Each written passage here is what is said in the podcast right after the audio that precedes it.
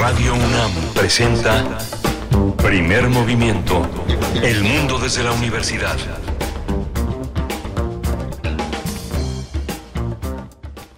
Siete de la mañana con cinco minutos. Buenos días. Inicia primer movimiento en Radio UNAM en esta emisión de martes. Hoy es martes 7 de noviembre del 2023 y les saludamos con mucho gusto. Como cada mañana, estamos con ustedes de 7 a 10 en Radio UNAM en el 96.1 de la frecuencia modulada, el 860 de amplitud modulada y en la web www.radio.unam.mx. Pues iniciamos esta jornada mmm, presentando al equipo Rodrigo Aguilar en la producción ejecutiva, el señor José de Jesús Silva en los controles técnicos, Miguel Ángel Quemain en la conducción, en el micrófono de primer movimiento. ¿Cómo estás, Miguel Ángel? Hola, Berenice, buenos días, buenos días a todos nuestros radioescuchas. Justamente estamos haciendo comunidad en esta mañana con un menú que inicia con música, muto, el moto perpetuo. Eh, es la, el tema que Edith Citlali Morales desarrolla para su curaduría. Edith Citlali Morales es eh, nuestra curadora de los martes, es violinista, comunicóloga, gestora cultural e investigadora musical. Y después tendremos una recomendación literaria. Se trata de, bueno, en el marco de la celebración de los 20 años del Premio Hispanoamericano de Poesía para la Infancia 2023, que ha sido otorgado al poeta Lázaro Isael. Estaremos con él conversando. Se le otorgó este premio mm, por el poemario Gallo, El planeta estalla, y vamos a tener una conversación esta mañana sobre su obra, sobre este premio. Él ha sido también ganador del Premio Nacional de Poesía Dolores Castro y también del octavo Premio Iberoamericano de Poesía Joven Alejandro Aura. Eh, ha publicado en distintas revistas como periódico, periódico de Poesía y Punto de Partida. Y bueno, nos va a acompañar para iniciar esta mañana. Vamos a tener también esta primera hora de primer movimiento, la transformación de conflictos, la renuncia de Craig Mockiver, representante del Alto Comisionado para los Derechos Humanos en Nueva York. Vamos a tratar el tema, Alto tratará Pablo Romo, miembro del Consejo Directivo de Serapaz, Servicios y Asesoría para la Paz, profesor de Transformación Positiva de Conflictos en la especialidad de Negociación y Gestión de Conflictos Políticos y Sociales en la Facultad de Ciencias Políticas y Sociales de la UNAM. Y hoy es martes de Lorenzo Meyer, estaremos con el doctor Lorenzo Meyer en la segunda hora para eh, pues escuchar esta um, reflexión en torno a lo que ocurre luego del huracán Otis. Eh, ha, titulado el doctor Lorenzo Meyer su participación como el desastre natural que no es natural es un producto social. Vamos a tener esa charla esta mañana con el doctor Meyer. Vamos a tener la caravana migrante que va de Tapachula, Chiapas, rumbo a Estados Unidos. Este tema eh, lo trataremos con la doctora Elisa Ortega Velázquez. Ella es investigadora titular y coordinadora de la línea de investigación institucional, promoción y protección de los derechos de la infancia y del seminario Estudios Críticos del Derecho y Migraciones en el Instituto de Investigaciones Jurídicas de Luna. Hoy la poesía necesaria está a cargo de Miguel Ángel Quemain. Vamos a tener una mesa del día dedicada al periodismo de lo posible. Son 11 episodios ya. Con el de hoy, Tlaxcala, el despertar de los guardianes del bosque. Vamos a hablar con Paola Torres en Nahuatlatl, periodista en escenario Tlaxcala, productora del episodio 11, y Yaromil Loyola, editor del episodio. Y tendremos al cierre una recomendación para ustedes desde el Teatro Bar El Vicio, Ay, ay, ay, Zamora, del vuelo del colibrí y canciones de Sor Juana Inés de la Cruz. Conversaremos con Leticia Servín, quien es cantautora mexicana, productora, compositora, canta, toca eh, y, y, canta y toca la guitarra, el piano, el ukulele y las jaranas y compone canciones, musicaliza poemas. Bueno, va a estar con nosotros, ella está a cargo, es, es, es el platillo central, eh, su propuesta musical de este show que tendrá lugar el día jueves en el Teatro Bar El Vicio, Ayayay, Zamora. Pues, Pues, tener... así, así está, así está esta mañana, Miguel Ángel. Sí, pues vamos con la curaduría musical de Isitali Morales. Curadores musicales de primer movimiento. Querida Edith Citlali Morales, como siempre, un gusto recibirte aquí en Primer Movimiento porque vienes cargada de música, de una propuesta con un hilo musical. Así es que te damos la bienvenida. ¿Cómo estás? ¿Qué tal, Berenice, Miguel Ángel? Buen día. Pues ya ando por acá, como siempre, el placer es para mí poder saludarlos a ustedes y por supuesto a todo nuestro amable auditorio y pues sí, así también compartir un poquito de música, platicar de qué va la selección musical que estaremos escuchando a lo largo de, de nuestro programa y bueno, pues les cuento. Hoy les propongo una selección llamada Moto Perpetuo. Esta combinación de palabras viene del italiano, que literal significa movimiento perpetuo. Específicamente en el lenguaje musical, pues es aquella obra que se caracteriza por tener un motivo o un flujo de notas continuo que pareciera que no tiene fin y por lo regular son tempos muy rápidos. Muchos compositores han elegido este modelo para escribir alguna obra, ya les digo, la mayoría de las veces son movimientos muy rápidos y por ende de una dificultad o requerimientos técnicos pues bastante altos y al mismo tiempo pues son para el lucimiento del ejecutante, permiten mostrar la destreza y las habilidades del artista o de los artistas. Son, son obras eh, muy, muy brillantes y espectaculares. Vamos entonces a comenzar esta mañana, yo creo que con el ejemplo más famoso de Moto Perpetuo. Es el compuesto por Niccolo Paganini, es una pieza escrita originalmente para violín y piano, pero se han hecho algunas adaptaciones para que el violín solista lo ejecute con orquesta de cuerdas. Eh, vamos a escuchar una grabación histórica con el italiano Salvatore Accardo al violín. Y lo que más me sigue impresionando de, de esta grabación del maestro Accardo es que lo toca, decimos los músicos, una rayita más rápido todavía que otros violinistas. Entonces, eh, a pesar de hacerlo todavía un poquito más rápido, la dicción que existe entre cada una de las notas, los creciendos, los diminuendos, los acentos que hace dentro de las frases, hacen, hacen una interpretación fresca y que pareciera que es muy sencillo de ejecutarla. Entonces, pues espero que la, que la disfruten, que les guste mucho. Más adelante, una obra súper divertida, yo creo que muchos la van a reconocer, es una pieza muy famosa, es el intermezzo de una ópera de Nikolai Rimsky-Korsakov y que se ha vuelto mucho más famoso, conocido este espectáculo incluso que la ópera en sí, me refiero al vuelo del abejorro. Una pieza muy corta, muy rápida, minuto y medio más o menos, pero que para tocarla, créanme, se necesita más de minuto y medio para poderla ensamblar. Es una preparación, eh, vaya, se requiere de, una preparación muy minuciosa. También la van a disfrutar. Después nos vamos con Johann Strauss II, también escribió un moto perpetuo. Esta partitura es una polka para orquesta muy rápida con secuencias de líneas melódicas de ocho compases unidas una con otra que se van llevando la melodía por las diferentes secciones de la orquesta, primero los violines, luego los celos, más tarde el pícolo, después el fagot, el glockenspiel, tiene sus notitas, en fin, pequeñas melodías muy rápidas que se van pasando de un instrumento a otro, una obra muy divertida. Más adelante nos vamos con el Moto Perpetuo de Félix Mendelssohn. Esta obra fue escrita en 1826, es para piano solo. De igual, de igual forma, esto es un prestísimo. Y encontré por ahí el dato de que son tan solo 210 compases pero dentro de estos 210 compases, la mano derecha toca 1600 notas. A ver si les da tiempo de contarlas. y para completar nuestra selección del día de hoy, escucharemos un extracto del quinto movimiento del concierto para orquesta de Bela Bartok. Las primeras notas de este movimiento las dan los cornos como si fuera una fanfarria que da paso a los miles de notas que interpretará la cuerda en este estilo musical de moto perpetuo, este movimiento continuo que pareciera que no tiene fin. Pues así quedó, queridas amigas, queridos amigos, ver Miguel Ángel esta selección de ejemplos de moto perpetuo de Italia, Rusia, Viena, Alemania y Hungría, una selección con música muy rápida, muy alegre, muy ligerita. Espero que la disfruten, ya me cuentan en redes cuál es su favorita y bueno, pues me despido por hoy. Bere Miguel Ángel, muchas gracias y les dejo, como siempre, un abrazo musical enorme. Hasta la próxima. Hasta la próxima, Edith. Gracias, querida Edith. Nos quedamos con esta propuesta musical. Vamos primero con Nicolo Paganini, Moto Perpetuo. Thank you.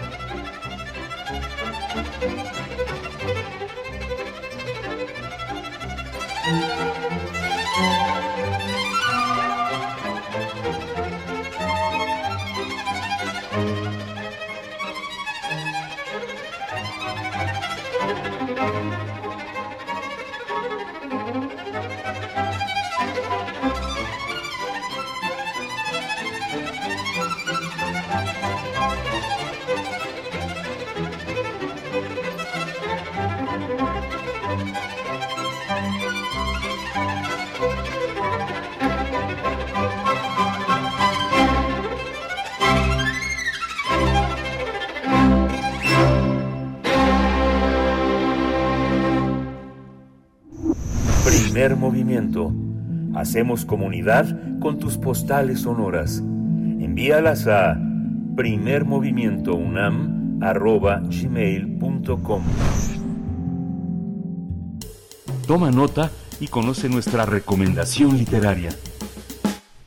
El escritor mexicano Lázaro Isael obtuvo la vigésima edición del Premio Hispanoamericano de Poesía para la Infancia que otorga la Fundación para las Letras Mexicanas por su obra Gallo, El planeta estalla. El jurado compuesto por la poeta Karen Villeda, César eh, Eduardo César, ensayista, narrador y poeta, y también por María Baranda, quien está a cargo de la Cátedra Extraordinaria Octavo Paz en la UNAM, argumentó que eligió esta obra porque se trata de una representación poética alejada del antropocentrismo. El poemario está inspirado en una noticia sobre el explorador marciano Curiosity, idea que parte de la curiosidad, la cual es una característica en la infancia. El autor originario de Saltillo dijo que este reconocimiento es significativo para él, ya que la lectura de, de ganadores previos le generó la necesidad de explorar este registro literario. Este premio es otorgado por el Fondo de Cultura Económica y la Fundación para las Letras Mexicanas, eh, de la cual fue becario en el, en el bienio 2020-2021. Pues vamos a conversar sobre la vigésima edición del Premio Hispanoamericano de Poesía para la Infancia 2023, otorgado al escritor mexicano Lázaro Isael, que nos acompaña esta mañana. Él es poeta, ganador de este premio, eh, y con el poemario, como hemos dicho, Gallo, el planeta estalla. Es estudiante de la licenciatura en Letras Hispánicas eh, por la Facultad de Filosofía Filosofía y Letras de la Autónoma de Nuevo León y del Diplomado en Guión Cinematográfico por el CCC. También fue ganador del Premio Nacional de Poesía Dolores Castro por su libro Envilecidas como hienas miramos la espuma de este cielo y del octavo Premio Iberoamericano de Poesía Joven Alejandro Aura por Mamá el Campo. Ha publicado en distintas revistas, por ejemplo, Periódico de Poesía, Punto de Partida en la UNAM y nos da mucho gusto darte la bienvenida. Enhorabuena por este, este premio, por este merecimiento. Lázaro Isael, bienvenido a Primer Movimiento. Hola Berenice, buenos días. Miguel Ángel, ¿qué tal? Muchísimas gracias por la invitación. Estoy muy, muy emocionado de poder estar platicando con ustedes esta mañana. Muchas gracias, Lázaro Isael. Pues eh, qué, qué interesante hacer un paisaje mental de una, de una infancia que también se ve desde la etapa pues adulta, acabas de terminar la adolescencia hace apenas unos unos años y pudiste asomarte a ese a ese mundo infantil y además conoces Marte, conoces Marte que es un cerro que está al lado de tu vida infantil. Cuéntanos cómo cómo está concebida esta esta visión, esta esta esta muestra de infancia que que nos regalas con este libro. Claro, Miguel Ángel. Eh, bueno, pues este libro, como ustedes bien lo, lo dijeron, nace también a partir de, una nota periodística y de una intención de, explorar este planeta rojo, ¿no? O sea, creo que a partir de, la, la, pandemia como que me acerqué muchísimo a la literatura para las infancias, eh, como en esta necesidad de, de, tratar de, de, ver y mirar a esta a este sector de la población que me parece fue muy invisibilizado no entonces no sé como que eh, la idea de este poemario surgió a partir de, esta exploración de, buscar una voz que nos permitiera acercarnos a la poesía desde la interrogación desde la curiosidad. Eh, yo creo mucho que la, poesía es un método para, para conocer el mundo. Entonces eh, me parecía que era el no sé, como que esta historia de, de, este robot que viaja a, a Marte y encuentra, que, primero qué es lo que encuentra allá, ¿no? Entonces, un poco regresándole este poder a la poesía de, la imaginación, ¿no? Porque me, parece que, constantemente nos, nos olvidamos que la poesía tiene ese poder. Decía Wallace Stevens, ¿no? que, que el, el poder más grande de la poesía era la ficción y que creo que a veces lo olvidamos y creemos que, que el autor siempre está presente no detrás de los poemas. Entonces no sé como que queriendo investigar queriendo explorar nuevos registros es que vi con esta historia eh, a partir de este robot que viaja a Marte y descubre allá que está lleno de, pollitos de gallos de, de colores no y, y que este descubrimiento le ayuda también a a conocer y explorar este estos paisajes que un poco no sé como que yo, pensaba mucho en, esta visión no que, que fue mucho en los ochentas como de esta intención de colonizar el, espacio exterior no y quería quería buscar otras formas de acercamiento a a estas geografías que no conocemos y que me pareció que a partir de, de la voz de estos animalitos podíamos acercarnos desde otros lugares a, conocer ese mundo y, que en espejo también podríamos conocer el nuestro, ¿no? Lázaro, en esta en esta exploración eh, tuya, en esta exploración tuya sobre la poesía para público infantil, ¿qué, qué fue lo que lo que aprendiste, lo que en el camino fuiste recogiendo sobre qué significa escribir para ese público especialmente? Claro, Berenice, fíjate que creo que al, principio, y es algo que sucede comúnmente, que nos acercamos a, a, la literatura para las infancias desde un prejuicio, ¿no? Creo que es muy común que, que, cargamos con estas ideas de, que es una literatura menor, y realmente eh, creo que cuando realmente nos sumergimos a, a, y nos adentramos a esta visión del mundo, descubrimos que que, que exige la misma la misma atención, el mismo pensamiento poético, ¿no? Pensaba mucho, por ejemplo, en la forma en que la, poesía para las infancias es muy lúdica, ¿no? Nos exige también eso, como una relación muy lúdica con el lenguaje y que a veces en la poesía en mayúsculas nos, nos limitamos más a ese juego y que, y que realmente no deberíamos de perderlo, ¿no? Porque justo a partir de esos juegos es que podemos exceder los significados del, lenguaje y me refiero al excederlos que un poco esto que decía Wittgenstein, ¿no? De expandir los límites de nuestro lenguaje y apuntar hacia estos lugares místicos, ¿no? Entonces, eh, no sé, como que yo encuentro en, la poesía para las infancias también un espacio muy fértil para, para explorar nuestro lenguaje y al mismo tiempo eh, descubrir, ¿no? Creo que, creo que también, por ejemplo, eh, algo que aprendí muchísimo con este libro es la forma en que, por ejemplo, la interrogación nos puede llevar mucho al, al, al, pensamiento poético, así como la negación, ¿no? O sea, cómo, cómo podemos crear poemas a partir del no y cómo este no nos expande las imágenes y entonces nos permite ver otras cosas que estaban ahí y que, y que no solo no las nombrábamos, ¿no? Sí, el, hay que prepararnos para tener que, para poder irnos en algún momento cuando los lugares sean inhabitables, pero también hay que prepararnos para repararlos, para poder dejarlos intactos o mejorarlos. También es parte de la, de la visión que tiene este poemario. Sí, claro. Eh, pensaba mucho, por ejemplo, en, al momento de, escribir este libro, en, esto que postula Donna Haraway, ¿no? Como este esta relación con, con todos los seres vivos que habitan el planeta desde una desde un generar parentesco no para crear relaciones de cuidado interespecie. Y, y, creo que, que justo pensarnos desde ahí pensarnos desde habitar el, el, planeta el mundo en correlación con los seres que también lo habitan nos da una conciencia eh, y un cuidado hacia los otros. Y, y, justo eso no como preguntarnos qué es lo que estamos haciendo para cuidar nuestro planeta, como, como les decía al principio, ¿no? Venimos de una pandemia que nos paralizó por completo y que nos permitió también como interrogarnos acerca de cuáles son las relaciones que estamos manteniendo con nosotros y con el planeta y que yo creo que este libro también retomó un poco eso, ¿no? Como qué pasaría, eh, eh, justo a partir de esa pregunta, qué pasaría si el mundo estallara y entonces tuviéramos que emigrar a otro planeta y qué son las cosas que también echaríamos de menos, ¿no? Un poco como qué, qué sería lo que echaríamos de menos y qué es lo que descubriríamos y cómo esos descubrimientos podrían ayudarnos a reparar lo, lo que hemos hecho como, como humanidad hasta ahora, ¿no?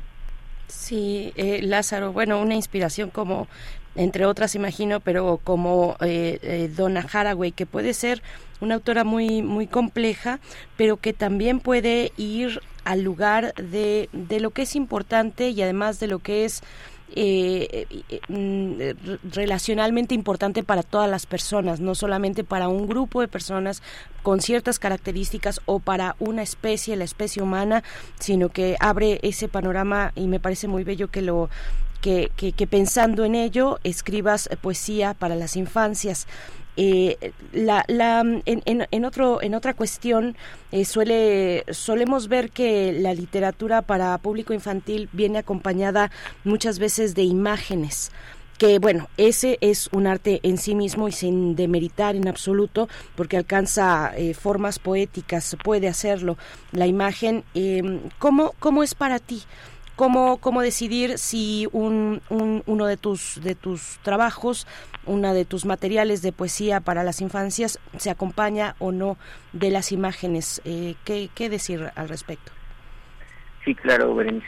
Fíjate que yo, yo, yo conocía, yo estudié muy a fondo esta colección que antes se llamaba como los especiales a la orilla del viento, ¿no? Que es la colección que forman estos eh, eh, libros que han sido premiados con, el Premio Hispanoamericano de Poesía para las Infancias.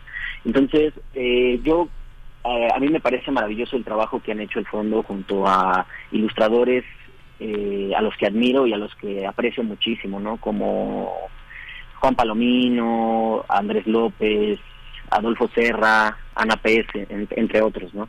Y a mí me, parece maravilloso la manera en la que ellos han logrado hacer que que estas ilustraciones acompañen al, poema, ¿no? Porque yo creo que las ilustraciones justo lo que van haciendo es creando un relato colateral al, relato que, la poesía propone, ¿no? Entonces yo creo que es una manera también muy eh, como maravillosa eh, eh, para, para atraer a, la imaginación y, incluso también repensar los poemas en relación a la imagen, ¿no?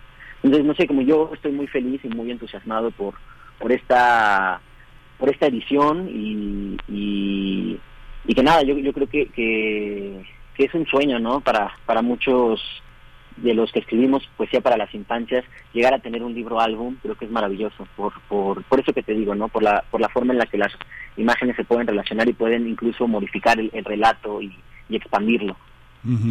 Una, no, conocemos el libro, eh, pero eh, ¿cómo, ¿cómo está concebido? Digamos que uno piensa en la poesía que está dirigida a las infancias y piensa uno en Saint-Exupéry, por supuesto, pero uno piensa también en Wilde, piensa uno en autores que han estado muy cerca de lo teatral, de lo, de lo escénico, y que lo escénico también es un motivo para que los ilustradores se piensen a veces escénicamente eh, sus imágenes.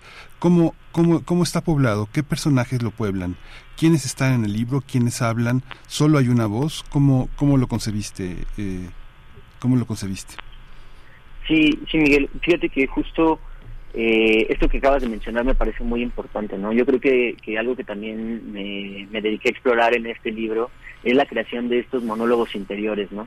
De qué manera eh, podemos personificar y darle esta voz, ¿no? A partir de, de, personajes diversos, ¿no? Justo eh, en el libro, pues está esta voz que, eh, esta voz poética que es como el explorador, un poco pensando en, en, Curiosity, en el robot, pero sin, sin, sin que sea realmente el robot, ¿no? Sino más bien esta voz eh, que explora el mundo, que llega a Marte, y la voz del gallo, que es de alguna manera pues este amigo que hace y que a través de, esta amistad es que puede acercarse al, a ese mundo desconocido y tender puentes y, y, a expandir también su, su imaginación, ¿no? Y, justo a partir de, de, estos monólogos eh, dramáticos, interiores, en los cuales los personajes dialogan, eh, me, me parece que, que se va descubriendo también esa eh, pues sí, como una, una, una, poesía eh, que se dialoga ¿no? entre ellos. Y, y que bueno, creo que, que, justo como les decía anteriormente, eh, pues llegamos a, descubrir también de qué manera el, pensamiento poético va atravesando estos monólogos para, para sorprenderlos a tanto a los personajes como yo espero también a los lectores. Lázaro, viene tu escritura, pues ya venía caminando eh, en, publicaciones de periódicas, en revistas, y, también con Envilecidas y con Mamá el Campo. ¿Cómo, cómo, ¿Cómo se involucra ahora el gallo, gallo el planeta estalla con eso que ya venías eh, tú escribiendo y publicando? Eh, ¿Se aleja, se distancia? ¿Cómo se posiciona respecto al resto de tu, de tu, de tu obra literaria? Sí, bueno, yo, yo creo que un poco eh, en lo que se puede distanciar quizás es un poco en los temas. Sin embargo, creo que hay un hilo conductor entre ellas que es esta exploración por la expansión de la imagen y, mucho la musicalidad. Yo creo que eh, es muy importante para mí y, lo que yo considero que es la poesía se, se enfoca mucho en el ritmo, ¿no? Pienso mucho en, la forma en la que el ritmo siempre tiene que estar presente en, la poesía para mí, ¿no? En, el sonido, cómo, cómo suena un verso y cómo el sonido también está muy ligado, digamos, a, a la memoria, ¿no? Cómo a mí me parece que es una relación que no se puede dividir eh, del, ritmo, la memoria dentro de la poesía, ¿no? ¿Por qué? Porque eso nos hace regresar también a una historia colectiva, a una, pues sí, a, una, a una comunidad, ¿no? Yo, yo, yo siempre he creído que, la poesía siempre tiene que hacer esta invocación del otro, hacer al otro parte. Entonces, no sé, hace poco, fíjate, leía un libro de, de, de Franco Bifo Berardi, donde él hablaba de la respiración eh, de cómo los, los, poemas y la poesía son estas partituras que nos permiten respirar con otro y conspirar, ¿no? Y a partir de eso. Entonces, yo creo que, que si vemos mi obra sin, sin, sin diferenciar si es si es para las infancias o, o, o, no, yo creo que, que hay ese interés por, por, por la respiración, por, por cómo las palabras se paladean, cómo generan sensaciones y es decir, cómo nos eh, empujan a pensar también el cuerpo, hacernos conscientes del yo que está enunciando y, y cómo ese yo también se deja habitar por otros. Hay una parte en los últimos tiempos en la literatura mexicana en que la presencia del padre es, eh, es, es, permanente y hay, una, hay un aspecto que también está ligado al padre que eh, también es la tierra y el, lugar de origen, el apellido y eh, según leí en la información que nos envió la Fundación para las Letras Mexicanas, hay una afiliación en tu, en tu poesía como, como, como poeta a José Carlos Becerra, un tabasqueño, a Dolores Castro, una mujer también del interior, y tú mismo eres un poeta del interior. Hay una seña de identidad en ese sentido, hay, una, hay un diálogo con el padre que no se dé en, eh, desde esa autoridad, sino desde la tierra, un espacio en el que estamos acostumbrados a ver lo materno, pero lo paterno también es la tierra, es el apellido y es el lugar de origen. ¿Cómo, cómo lo observas en ti? Sí, sí, Miguel, fíjate, que a mí también, justo creo que últimamente y a partir también de mi tránsito por la Fundación para las Letras Mexicanas, aprendí mucho eso, de, de qué manera es importante regresar a lo más íntimo de nosotros para poder llegar a decir algo que, que importe también, ¿no? Cómo la intimidad y, me refiero a la intimidad en este sentido de, de, ir a nuestro lugar de origen y hablar de lo que conocemos, ¿no? Creo que últimamente, a partir yo creo que de, mi libro de, bueno, no incluso eh, si hay, un diálogo con, con estas poéticas de, de, poetas del interior de la República, eh, como lo son José Javier Villarreal, Julián Herbert, que son así como unas figuras tutelares para la poesía que se hace en el norte de México, ¿no? Entonces, a mí sí eh, me ha interesado muchísimo ver de qué manera se dialoga con, con la tradición, ¿no? Porque creo que nunca escribimos solos. Un, libro, un proyecto de libro nunca nunca se hace solo. Y, en esto también creo que, me refiero un poco al decir que en, los poemas siempre estamos convocando a otros, ¿no? Y creo que, que, desde ahí eh, yo, yo he intentado y he pretendido ser muy consciente de, de la tradición del noreste de México, como es Minerva Margarita Villarreal, Enriqueta Ochoa, el mismo José Javier Villarreal, ver de qué manera ellos han explorado nuestra, en, este, en esta conciencia, ¿no? De, la vegetación, la geografía que, nos une y un poco también ligado al pensamiento de Donna Haraway, ¿no? De qué manera podemos construir eh, poesía, textos desde un pensamiento situado, desde un cuerpo, desde, desde estas relaciones que nos unen a los otros, ¿no? Lázaro, pues eh, vamos vamos acercándonos al cierre, pero bueno, queremos que nos cuentes un poco más sobre sobre pues la importancia de estas convocatorias, de una convocatoria como esta específicamente eh, del Premio Hispanoamericano de Poesía para la Infancia. ¿Cómo fue que tú te encontraste con esta con esta convocatoria? ¿Cómo la seguiste? ¿Qué fue lo que eh, pues cómo te fuiste preparando, digamos, para para esta para participar y finalmente por fortuna y por tu talento y por todas aquellas voces que se cuelan en tu poesía, porque dices no se escribe poesía, no, no lo hace uno, uno solo o una sola, sino que hay un montón de voces ahí que se meten. Eh, ¿cómo, ¿Cómo fue? ¿Cómo fue todo ese proceso? Sí, mira, yo, yo conocí el premio eh, a, partir de una clase que, que tuve en la Universidad Autónoma de Nuevo León con una maestra a la que yo quiero muchísimo, Madalina Flores, ella tiene una de las revistas más importantes para las infancias en el norte de México, se llama Navegantes. Entonces, desde ahí creo que, surgió esta espinita por, por ir y buscar esos autores que, a, decir verdad, a mí me, me faltaron en la infancia. Yo fui un lector ya más bien hacia la adolescencia y que ah, justo en esa clase aprendí un poco de, cómo la literatura para las infancias en realidad es una literatura para todos, ¿no? Es una literatura muy democrática que nos invita y nos deja entrar a, todos los que estemos dispuestos a hacerlo, ¿no? Entonces, un poco ese fue mi primer acercamiento a, la poesía para las infancias. Luego, eh, gracias justo a esta materia, yo pude leer a, muchas y a muchos de los autores que han tenido la, fortuna de ser merecedores de este premio eh, como tú dices, pues es, es, un premio realmente muy importante a nivel Hispanoamérica. O sea, lo han ganado autores realmente a los que yo admiro muchísimo, como María José Ferrada, Marta Riva Palacios, eh, Micaela Chiris, que, que también yo, yo le agradezco muchísimo porque fue una de mis primeras lectoras de, este libro.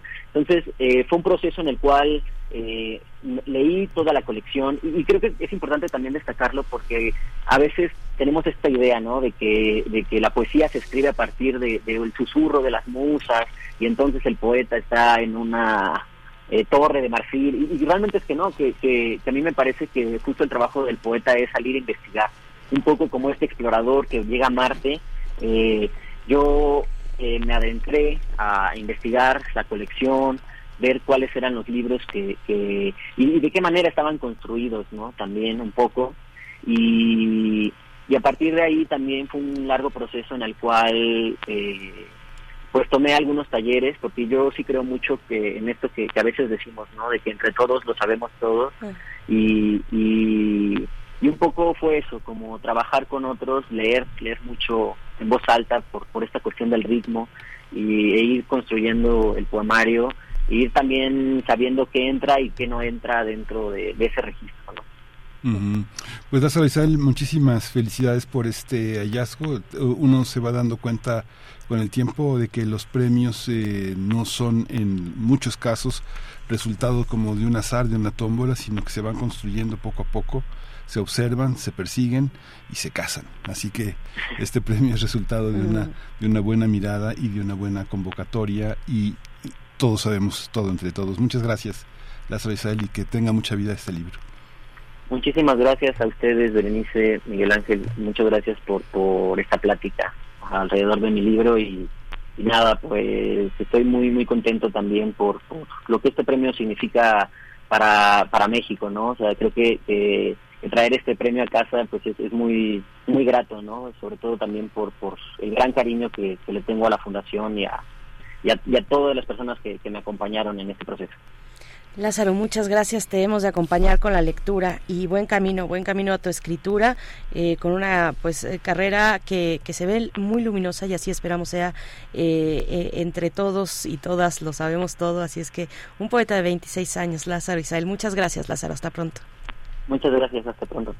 26 años de edad, originario de Saltillo, de Coahuila, y bueno, pues con este, este premio que eh, le toca eh, la vigésima edición, son 20 ediciones del Premio Hispanoamericano de Poesía para la Infancia, 2023 en esta ocasión para Lázaro Isael por el poemario Gallo, el planeta estalla, que ustedes ya pueden encontrar en las librerías. Eh, vamos Vamos, eh, cuando son las 7 con 42 minutos, vamos con Pablo Romo, que ya está en la línea. Primer movimiento. Hacemos comunidad con tus postales sonoras. Envíalas a primermovimientounam.gmail.com Transformación de conflictos. Saludamos esta mañana a Pablo Romo, miembro del Consejo Directivo de Serapaz, profesor de la Facultad de, de, Ciencias Políticas, perdón, Facultad de Ciencias Políticas y Sociales, también de nuestra Casa de Estudios eh, en temas de transformación positiva de conflictos en la especialidad de negociación y gestión de conflictos políticos y sociales.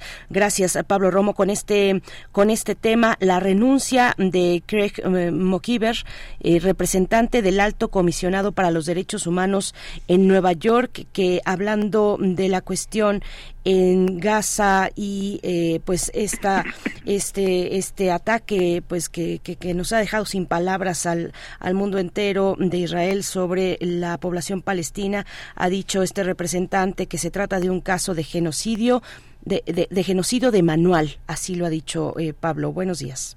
Efectivamente buenos días eh, Berenice, buenos días Miguel Ángel. Hola Pablo, buenos días. Buenos días a todo el auditorio.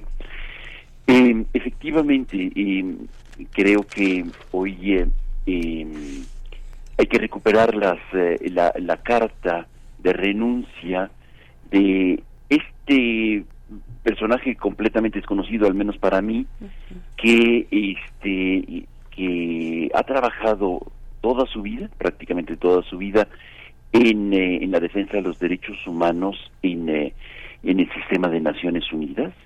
Y Craig McKeever este ha ido eh, ascendiendo y escalando en las posiciones de, de la oficina de las oficinas del Alto Comisionado de Naciones Unidas para los Derechos Humanos, que en este momento preside eh, Volker Turk, pero que eh, de alguna manera em, em, este eh, personaje, Mokiver, este trabaja desde Nueva York, trabajaba desde Nueva York y como em, digamos eh, la, la, coparte de esta oficina que tiene su sede en Ginebra.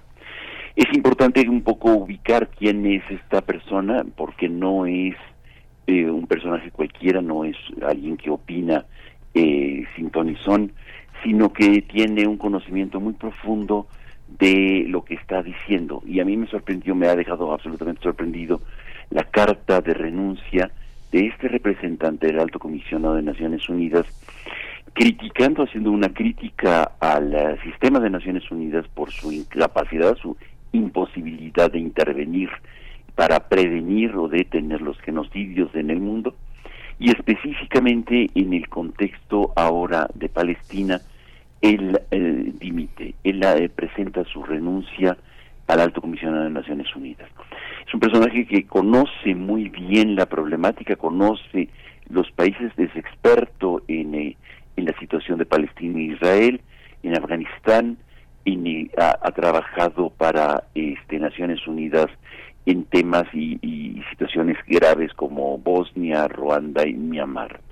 Eh, y él hace una serie de afirmaciones muy importantes que creo que nuestro auditorio interesado en el tema, todos deberíamos de estarlo, deberían de, conocer esta carta. Es una carta que circula a partir del día primero de noviembre, este, está traducida al español y eh, él hace un, un, reconocimiento del trabajo que hace de Naciones Unidas eh, para detener eh, los crímenes de lesa humanidad, sin embargo, también señala la, incapacidad por la problemática que tiene Naciones Unidas de tomar decisiones y poder eh, actuar con energía, con fuerza, como lo que en algún momento fue pensado en Naciones Unidas. Em, creo que me, me, parece que es muy importante para nosotros, el auditorio, que conozcan esta carta porque dice, eh, estamos fracasando una vez más. Él habla de, de la situación ahora de Gaza, él habla de los crímenes de guerra que se están cometiendo y él presenta, para no este, eh, desglosar la carta, simplemente recuperarla en sus puntos que me parecen que son fundamentales para para la discusión el día de hoy, en estos días, pues, sobre todo cuando lo eh, estamos escuchando a Guterres hablar sobre el tema de, de Gaza y que se está convirtiendo en un cementerio de niños. Es una expresión verdaderamente trágica que no, dice, no es un problema humanitario, es un problema de la humanidad. Y, y creo que esta diferencia este, nos llama para estar mucho más atentos, exigir a las autoridades que detengan la guerra, que detengan los bombardeos y, indiscriminados, porque en el fondo lo que estamos viendo son eh, bombardeos indiscriminados y donde están eh, muriendo civiles, eh, gente indefensa, gente que no ha tenido que ver en el conflicto y que en el nombre de, la justicia se, están, se están cometiendo.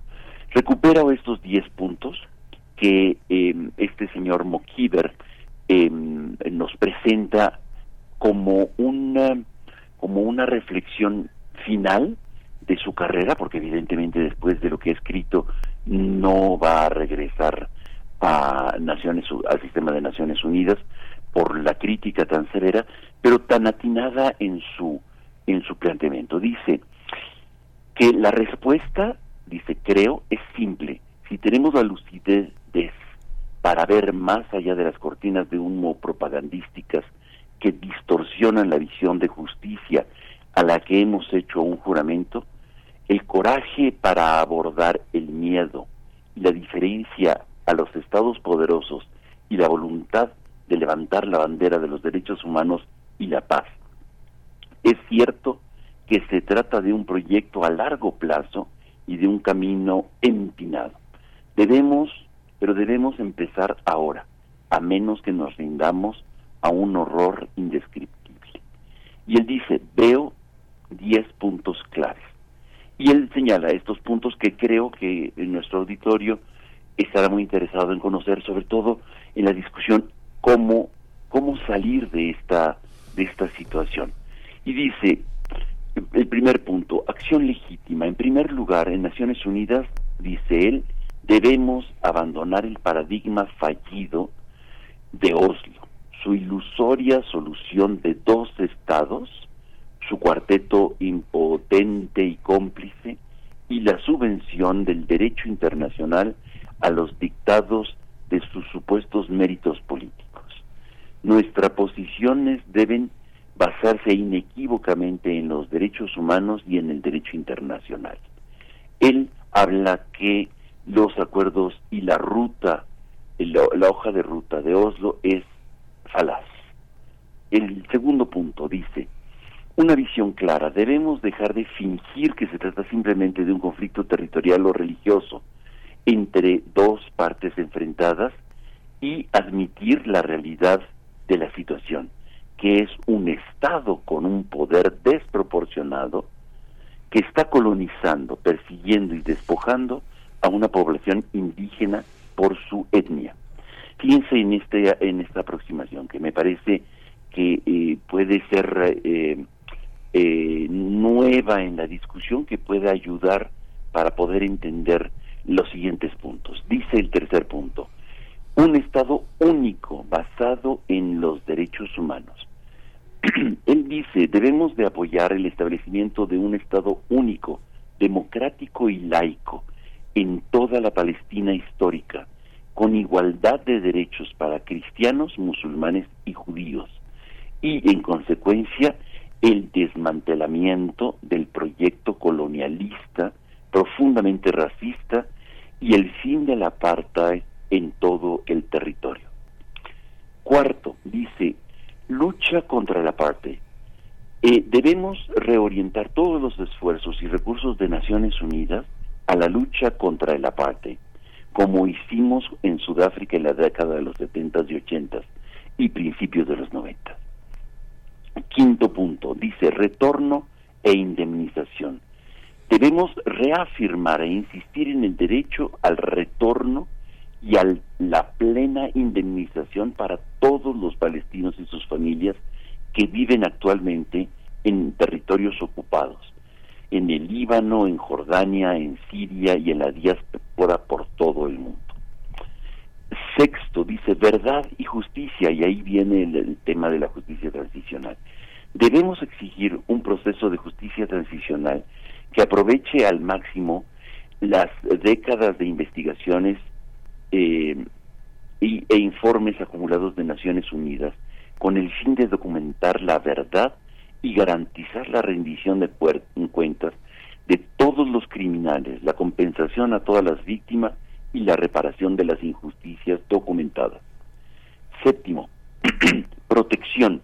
Debemos insistir en el despliegue de una fuerza de protección de Naciones Unidas con recursos suficientes y un mandato firme para proteger a los civiles desde el río hasta el mar. Octavo, desarme. Esto es también muy importante. Debemos abogar por la retirada y destrucción de los arsenales masivos de armas nucleares, químicas y biológicas de Israel, evitando así que el conflicto conduzca a la destrucción total de la región y, quién sabe, más allá. Mediación, noveno punto. Debemos reconocer que Estados Unidos y otras potencias occidentales no son mediadores creíbles, sino parte en el conflicto. Son cómplices de Israel en la violación de los derechos palestinos y debemos enfrentarlos como tales. hay, que hay que decir, eh, un paréntesis para el auditorio, para ubicar a Mokiber, el, autor de estas reflexiones, que él nace en Estados Unidos. Mokiber es de Estados Unidos, tiene pasaporte de Estados Unidos.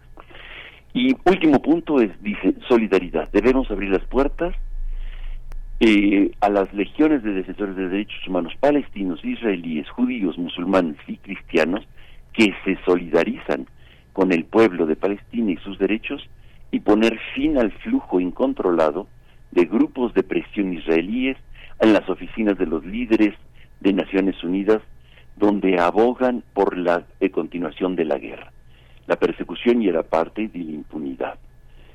Es tiempo de abrir a, los defensores de derechos humanos eh, y, escucharlos en sus posturas y principios sobre los derechos palestinos. Así concluye, bueno, va a concluir después con la renuncia, con la renuncia a su cargo.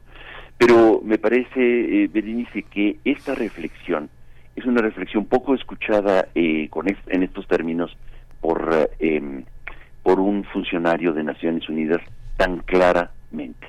Yo creo que eh, por eso tiene que renunciar, pero me parece que puede ser un aporte muy importante para nuestras reflexiones y sobre todo en la discusión que se abre y que se y, incorporarla en los medios de comunicación que usualmente no recuperan para nada las posiciones de Naciones Unidas y, y le dicen simplemente que son unos inútiles porque han hecho inútil el lobby el lobby israelí y la presencia de Estados Unidos ha hecho inútil la movilización de, de, Naciones Unidas. Pero yo creo que es muy importante dar seguimiento a eh, este tipo de funcionarios claros que están hablando muy claramente en contra de la guerra, tratando de ver rutas eh, para poder eh, transformar eh, la situación de genocidio, como la habla claramente este este señor Mokiber, y ver una ruta de, de acción en donde podamos encontrar vías eh, plausibles de, de, transformación de un conflicto que lleva años y que se ha cultivado y que hoy en el nombre de ponerle fin están destruyendo y cometiendo un genocidio y un etnocidio. Creo que esto es importante, me parece que en nuestro auditorio nosotros tenemos que reflexionar mucho más y actuar también, decir no más bombardeos. No podemos nosotros seguir contemplándolos eh, con horror. Tenemos que hacer más acciones para este exigir a nuestras autoridades en México y a las autoridades de Israel detener este genocidio. Gracias. Eh, destacar, Pablo Romo, que eh, bueno, personas de la ONU, específicamente de la Agencia para Refugiados Palestinos de la ONU, han muerto, han muerto en estos bombardeos. 70 personas es lo que reporta esta agencia. Está ahí su cuenta de Twitter donde pues van sacando eh, a cada momento información importante, digamos, para tener un panorama de lo que está ocurriendo particularmente en Gaza. 70% de la población de Gaza ha sido desplazada en este mes que eh, pues se ha avivado el conflicto de esta manera que lo hemos visto. Muchas gracias, Pablo Romo. Eh, bueno, se nos acaba el tiempo, pero por supuesto que seguimos, eh, seguimos en este, en este llamado que también haces, no solamente de observar, sino de participar de alguna manera. A veces parece que no son suficientes, pero, pero las marchas ahí están también y tuvimos una este, este domingo en la capital del país importante, me parece. Me parece que es muy importante. Te hago llegar la carta para que la puedan este poner dentro de las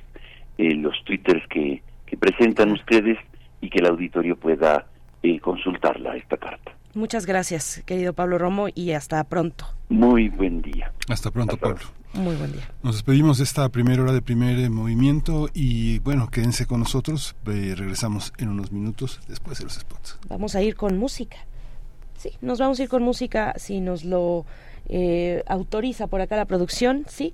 Sí, nos vamos con Rimsky-Korsakov, el intermezzo de la, de la ópera El cuento del zar Saltán, El vuelo del abejorro.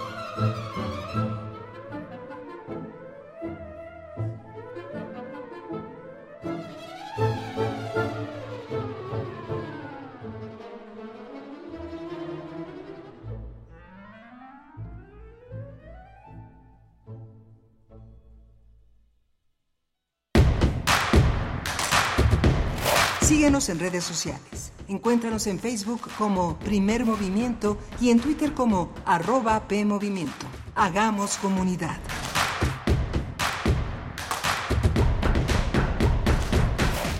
Únete al equipo que capacitará a quienes contarán nuestros votos.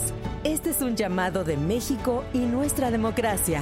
Yo como supervisor electoral y yo como capacitador asistente electoral haremos posible la instalación y el funcionamiento de las casillas en todo el país. Te invitamos a ser parte de este valioso equipo. Inscríbete, tienes hasta el 28 de noviembre. Por México, todas y todos participamos. En, estas elecciones, con mi INE, participo. INE. ¿Sabes por qué es valioso que participes como observador u observadora electoral? Porque tu participación brinda certeza, transparencia y confianza a la ciudadanía en las próximas elecciones del 2024. Ahora también podrás participar en las modalidades del voto anticipado de personas en prisión preventiva y de las y los mexicanos residentes en el extranjero. Regístrate en línea o en las oficinas del INE de tu localidad. Tienes hasta el 7 de mayo. Conoce más en INE.mx. INE.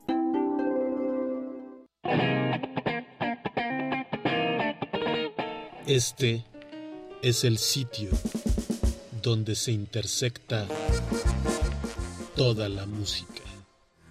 Toda, Intersecciones. Encuentros de la fusión musical. Todos los viernes a las 21 horas por el 96.1 de FM. Radio UNAM. Experiencia sonora.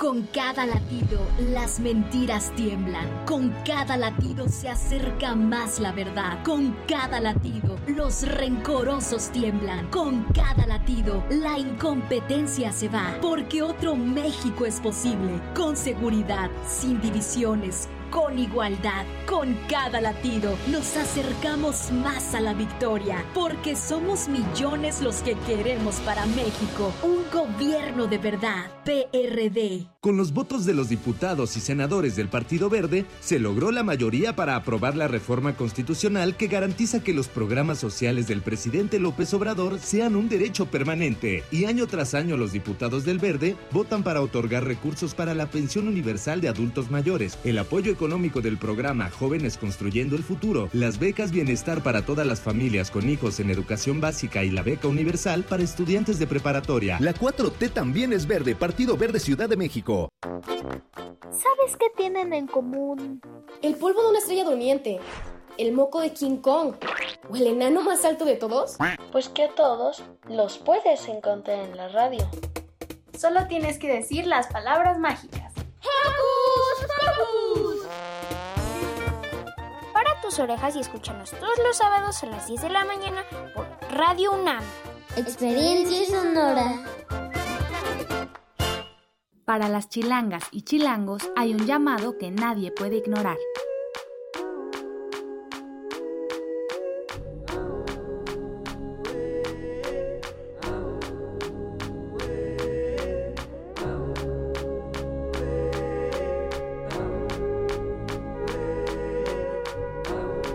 Democracia nos llama.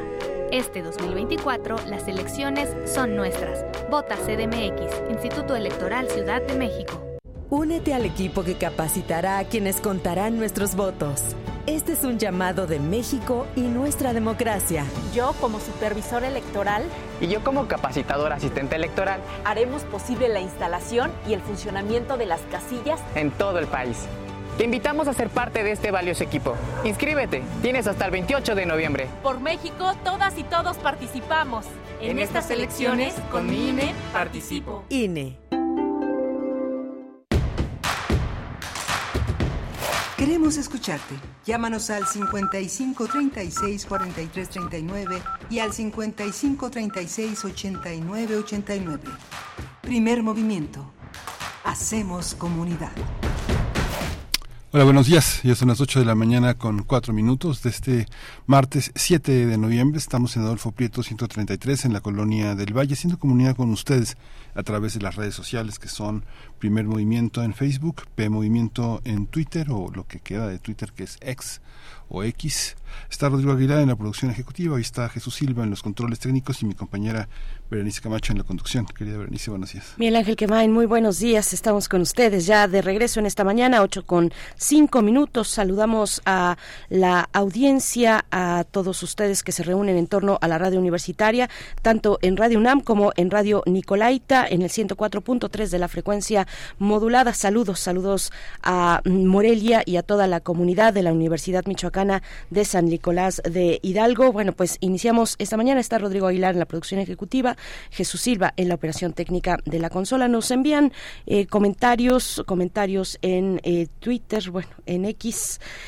Eh, nos dice nos dice Guillermo Peinbert, bueno, que está eh, ya próxima a iniciar el día de mañana la Feria Universitaria del Libro de la Autónoma de la Universidad Autónoma del Estado de Morelos con la participación de la UNAM del CRIM eh, en, en, eh, del CRIM de la UNAM del 8 al 10 de noviembre en Cuernavaca. Ahí están eh, los mm, pues las actividades con las que la UNAM a través del CRIM se suma a esta Feria Universitaria del Libro de la Autónoma de Morelos. Eh, crim.unam.mx encontrarán la serie de actividades que tendrán lugar desde el día, a partir del día de mañana y bueno, hasta el viernes en esta Feria Internacional del Libro. Gracias Guillermo Pembert por, por este, por este, por este recordatorio. Igualmente gracias a Alfonso de Alba Arcos que nos desea buenos días jóvenes.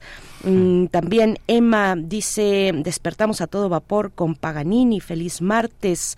Mm, por acá Ah, igualmente, bueno, refrancito, te enviamos, te enviamos un abrazo, un abrazo fuerte. Nos dice que hoy es un día triste ante la memoria por ser ya 11 años desde que su papá partió de este plano. Eh, te, abrazamos, querido refrancito. Y también nos comenta, no ha leído la carta, la carta de este, eh, eh, de este, la, la carta de renuncia de este alto comisionado de la ONU eh, donde dice, bueno, Craig Mohiber, donde ha dicho, bueno, esta, esta frase que, ha trascendido dentro de los puntos que ya nos mencionó hace un momento Pablo Romo, los puntos eh, que con los que de, pues eh, acompaña su carta de renuncia, pero dice se trata de un caso de genocidio de manual. Esto eh, y continúa diciendo el proyecto colonial europeo etnos, eh, etnonacionalista y de colonos en Palestina ha entrado en su fase final hacia la destrucción acelerada de los últimos restos de la vida palestina indígena en, en Palestina. Bueno, pues eh, ahí está esto que nos comentaba Pablo Romo. Eh, hay que hay que leer esa carta y, bueno con estos puntos importantes que un especialista como él de alto nivel de altísimo nivel desde la ONU bueno ahora con su renuncia hace unos días pues deja con claridad eh, desde su perspectiva cuál es la situación en esto que pues en todo el mundo se grita no es una guerra es un genocidio es lo que se grita en todas las marchas incluida la del el domingo pasado desde la capital mexicana Miguel Ángel Sí, muy importante este apunte que hizo Pablo Romo para reconocer un poco este este este debate que está entre la interioridad de los hombres de la política y la colectividad de una sociedad que se organiza en torno a los derechos humanos. Son dimensiones eh, distintas, pero que se trenzan en un punto de la discusión pública, que es, eh, que es lo importante, que sea una renuncia ejemplar y no solo un acto de conciencia que constriñe eh, al, al, sujeto para no seguir adelante con su encargo, sino que realmente es una forma de inmolar el puesto en favor de una cuestión pues social, colectiva, como lo estamos haciendo a través de la radio, que es un medio colectivo.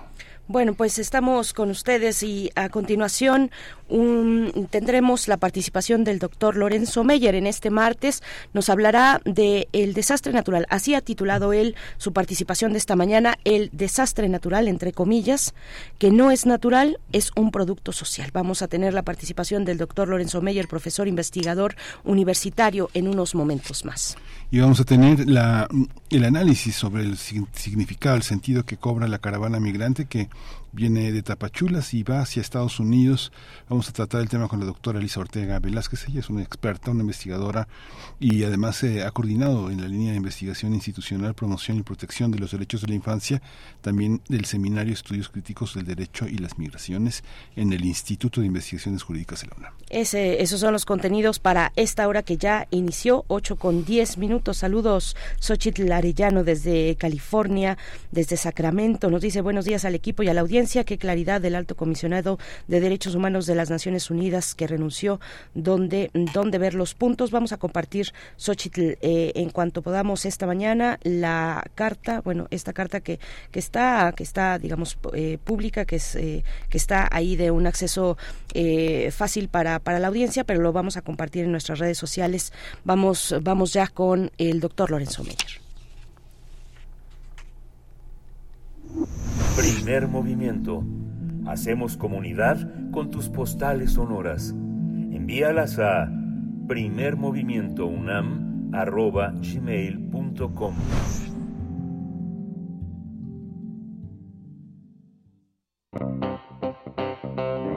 Nota Nacional Estamos, estamos eh, eh, a la espera de poder lograr la comunicación esta mañana con el doctor Lorenzo Meyer. Estamos en eso, precisamente la producción eh, a todo lo que da para, para poder hacer este, esta comunicación y conversar con el doctor Lorenzo Meyer, escuchar su reflexión respecto a pues esto que, como hemos dicho, ha titulado El desastre natural, que no es natural, es un producto social. Bueno, con estos estas lecturas que se desprenden de un evento natural que deja eh, que deja sí sí sí que deja eh, pues eh, las consecuencias sociales y también políticas por supuesto como lo fue el huracán Otis que lo fue entre comillas en pasado porque sus efectos pues siguen presentes en muchos ámbitos. Doctor Lorenzo Meyer buenos días bienvenido. Qué, qué gusto como siempre recibirte en este espacio. Buenos días. Buenos días Hola, doctor, buenos me llamaron, buenos días, me llamaron eh, a tiempo ustedes, pero no encontraba yo el teléfono. a veces pasa, doctor Lorenzo Meyer, pero bueno, ya estamos en esta comunicación que como siempre te agradecemos para, para escuchar esta reflexión. Bueno, pues sí, hay que partir de eh, la definición de desastre natural que por mucho tiempo hemos tenido en infinidad de ocasiones, pero que cada vez se pone eh, más y más en entredicho al punto que algunos especialistas en esta materia, algunos colegas de ahí del Colegio de México, me señalan que no existe, que no ha habido nunca un desastre natural, que todos los desastres, lo que nosotros consideramos desastres, es decir, un evento que afecta a poblaciones, un efecto que se produce en la naturaleza, pero que afecta a poblaciones, son desastres eh, finalmente manufacturados por el hombre a quién se le ocurrió construir en las faldas del Vesubio a Pompeya. Pues el Vesubio iba a explotar con Pompeya o sin Pompeya, pero entonces la creación de un centro urbano, claro, se podía decir que en aquel entonces no se tenía conciencia de esa posibilidad, pero el desastre lo crea la actividad humana. Y lo mismo ocurre eh, con el huracán Otis se nos eh, ha, eh, como hipótesis, se nos ha dicho que el calentamiento global afecta a los océanos y además está el fenómeno de el niño.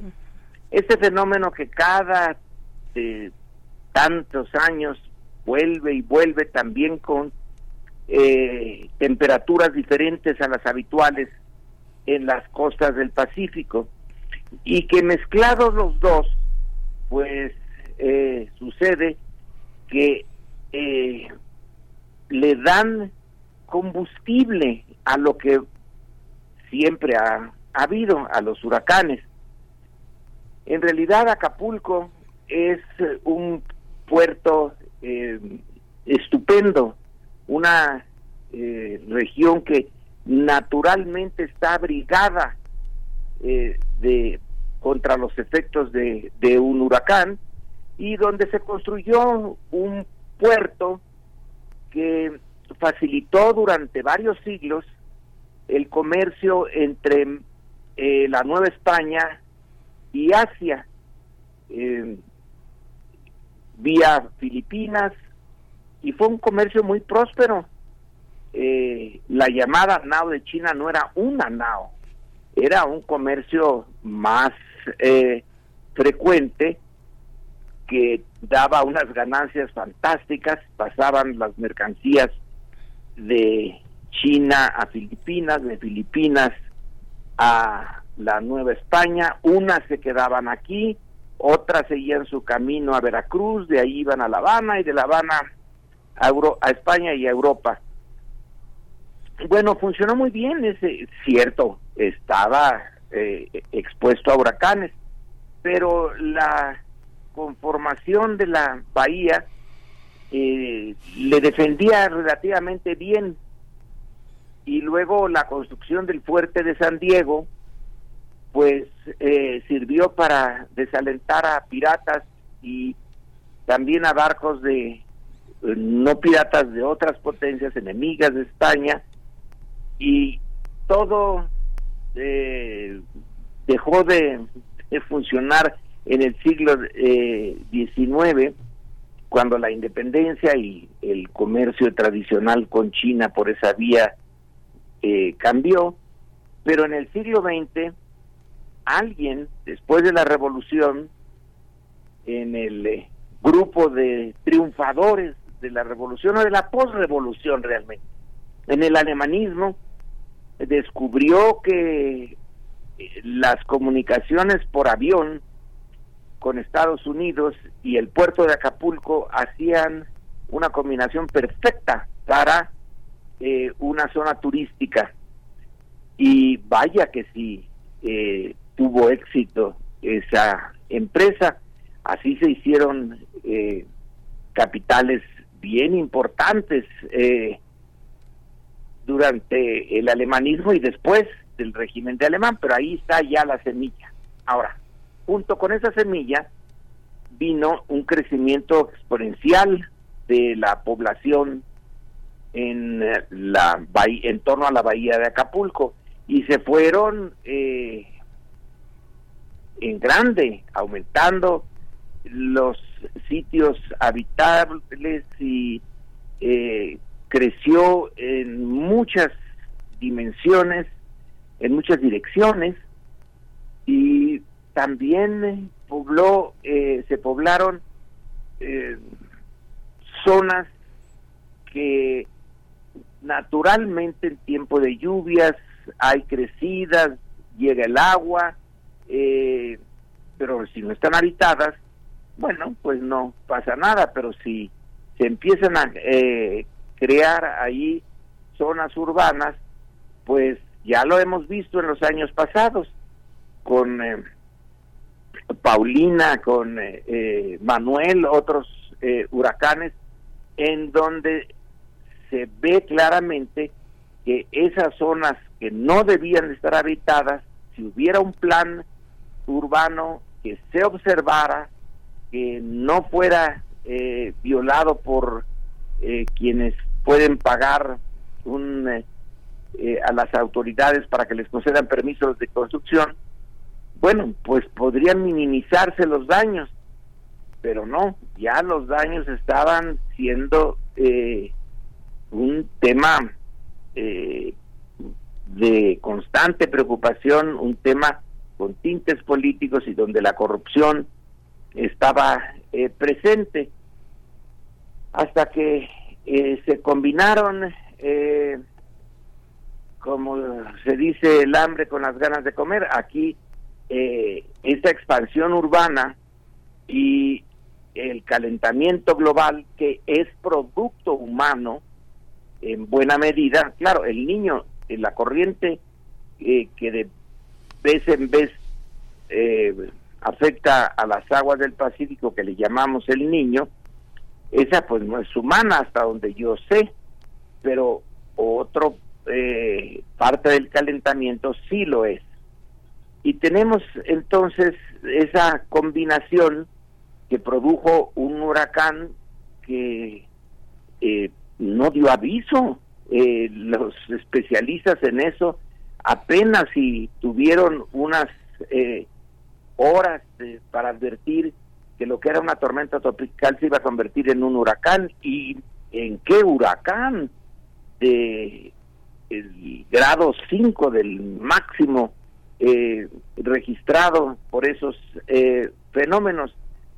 Entonces tenemos esta combinación de situaciones normales, eh, peligrosas, pero normales, con la adición de este producto, producto directo de la economía industrial que fue creciendo en el dióxido de carbono emitido por eh, la compleja maquinaria productiva de esa revolución industrial que ahora ya en el siglo XXI pues es una catástrofe.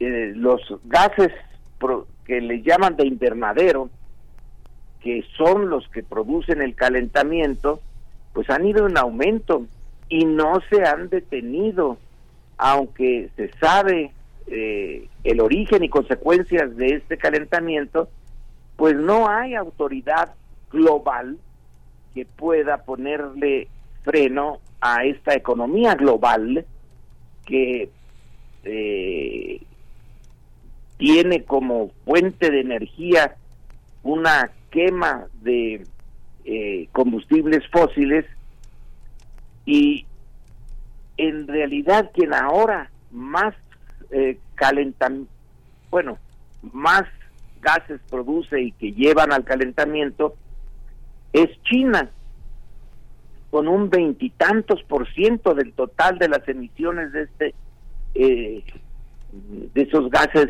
eh, eh, que producen el efecto invernadero.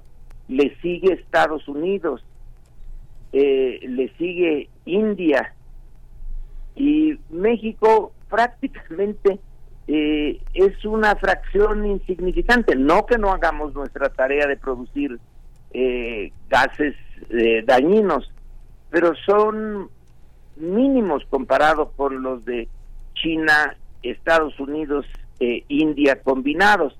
Luego si le metemos Europa Occidental, Rusia, etcétera, bueno, pues ahí está ya un montonal. México está en alrededor del 1%.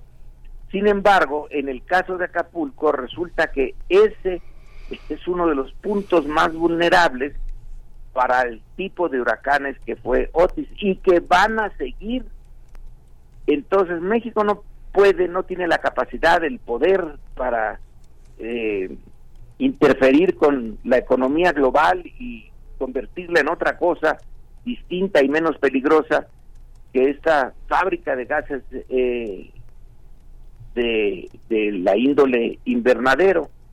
Y como no tenemos eh, ni juntos con el la gran mayoría de los eh, países que no están plenamente desarrollados eh, o separados, no podemos hacer eh, gran cosa en, ese campo. Bueno, lo único que nos queda como mal menor es de aquí en adelante tener conciencia de que en Acapulco y otros puertos semejantes van a recibir otra vez impactos similares. Entonces hay que minimizar eh, el daño teniendo normas de construcción, eh, planes eh, municipales que tengan un mapa de riesgos que se obedezca a las señales de riesgo que sí se pueden tener, se puede lograr eh, si no se mete el tema de la corrupción y bueno, pues simplemente minimizar el, el peligro que en el caso actual, pues resulta que Acapulco es una ciudad que no tenía, eh, es, eh, según se nos informa, ningún plan para hacerle frente a una eventualidad como la que ocurrió eh, el día eh, hace unos días. Entonces, si no se tiene ni siquiera el plan y en otros casos, cuando se tienen los planes, no se obedecen, bueno, pues estamos eh, fritos, porque, y fritos en ese sentido, sí, calentamientos, porque no tenemos el poder político para obligar al resto de la comunidad internacional a comportarse de otra manera que no sea eh, poner en peligro la ecología. Y no tenemos la capacidad para administrarnos nosotros mismos y minimizar los riesgos, eh, realmente es una eh, situación que va a producir otros Acapulcos en algún momento, en un futuro no muy lejano, porque este fenómeno del calentamiento global y del y la estación de huracanes pues van a volver a coincidir eh, entonces lo que eh, podemos y debemos hacer para empezar es repensar los asentamientos humanos a lo largo de las costas de las dos costas de la del Pacífico y la del Golfo y suponer que va a llegar otra vez ese mismo fenómeno y que debemos de prevenirnos, podemos prevenirnos, no podemos evitar el daño, pero sí eh, minimizarlo y tener en la medida en que el eh, gobierno, el Estado mexicano pueda, tener listos los eh, instrumentos para cuando esto ocurra. Tenemos el plan eh, DN3 del ejército y el otro, el de la marina, que sí entraron en funciones, esta vez de inmediato ya estaba ahí el, eh, eh, las Fuerzas Armadas, porque ya se tenía el plan, pero es un el plan de la del ejército y la armada, pero no el plan de la ciudad, no el plan del estado de Guerrero.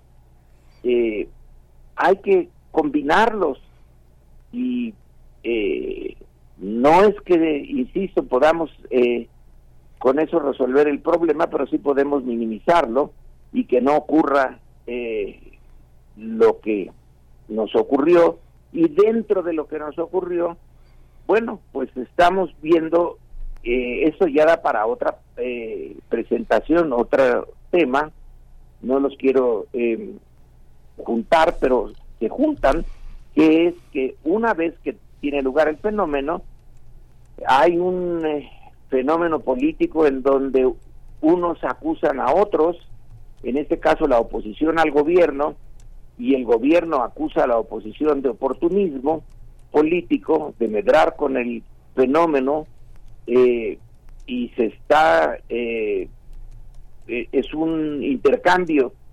que llega casi a los insultos o en algunos casos llega a los insultos, pero finalmente vemos que está como pocas veces llegando la ayuda eh, en serio a los damnificados, no solamente eh, comida y agua, sino también eh, los eh, paquetes de enseres domésticos. Todo esto debe de institucionalizarse y de tenerse listo para la siguiente vez, ya sea en el Pacífico o en el Golfo. Pero insisto, ya sabemos que va a volver a ocurrir y entonces necesitamos un DN3 pero a lo grande que involucre no solamente a las Fuerzas Armadas, sino a la parte civil y a su combinación.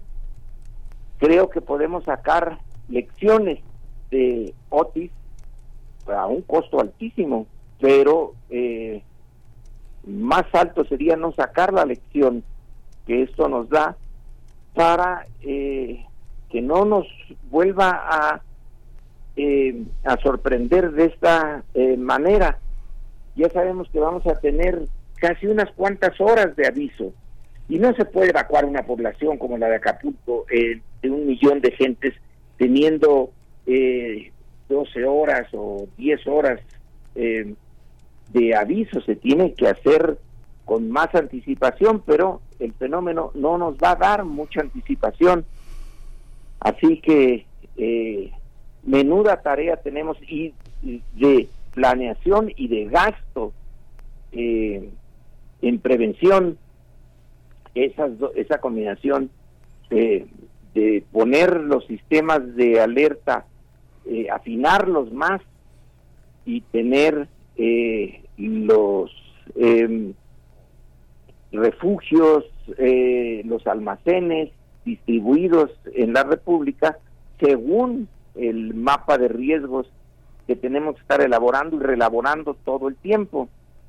En fin, eh, que Otis nos deja eh, una serie de lecciones importantes y concluyo. Eh, veía yo un programa en donde Renata Turrent hizo un, una comparación entre el eh, huracán Katrina que pegó en Estados Unidos y el eh, que nos acaba de afectar.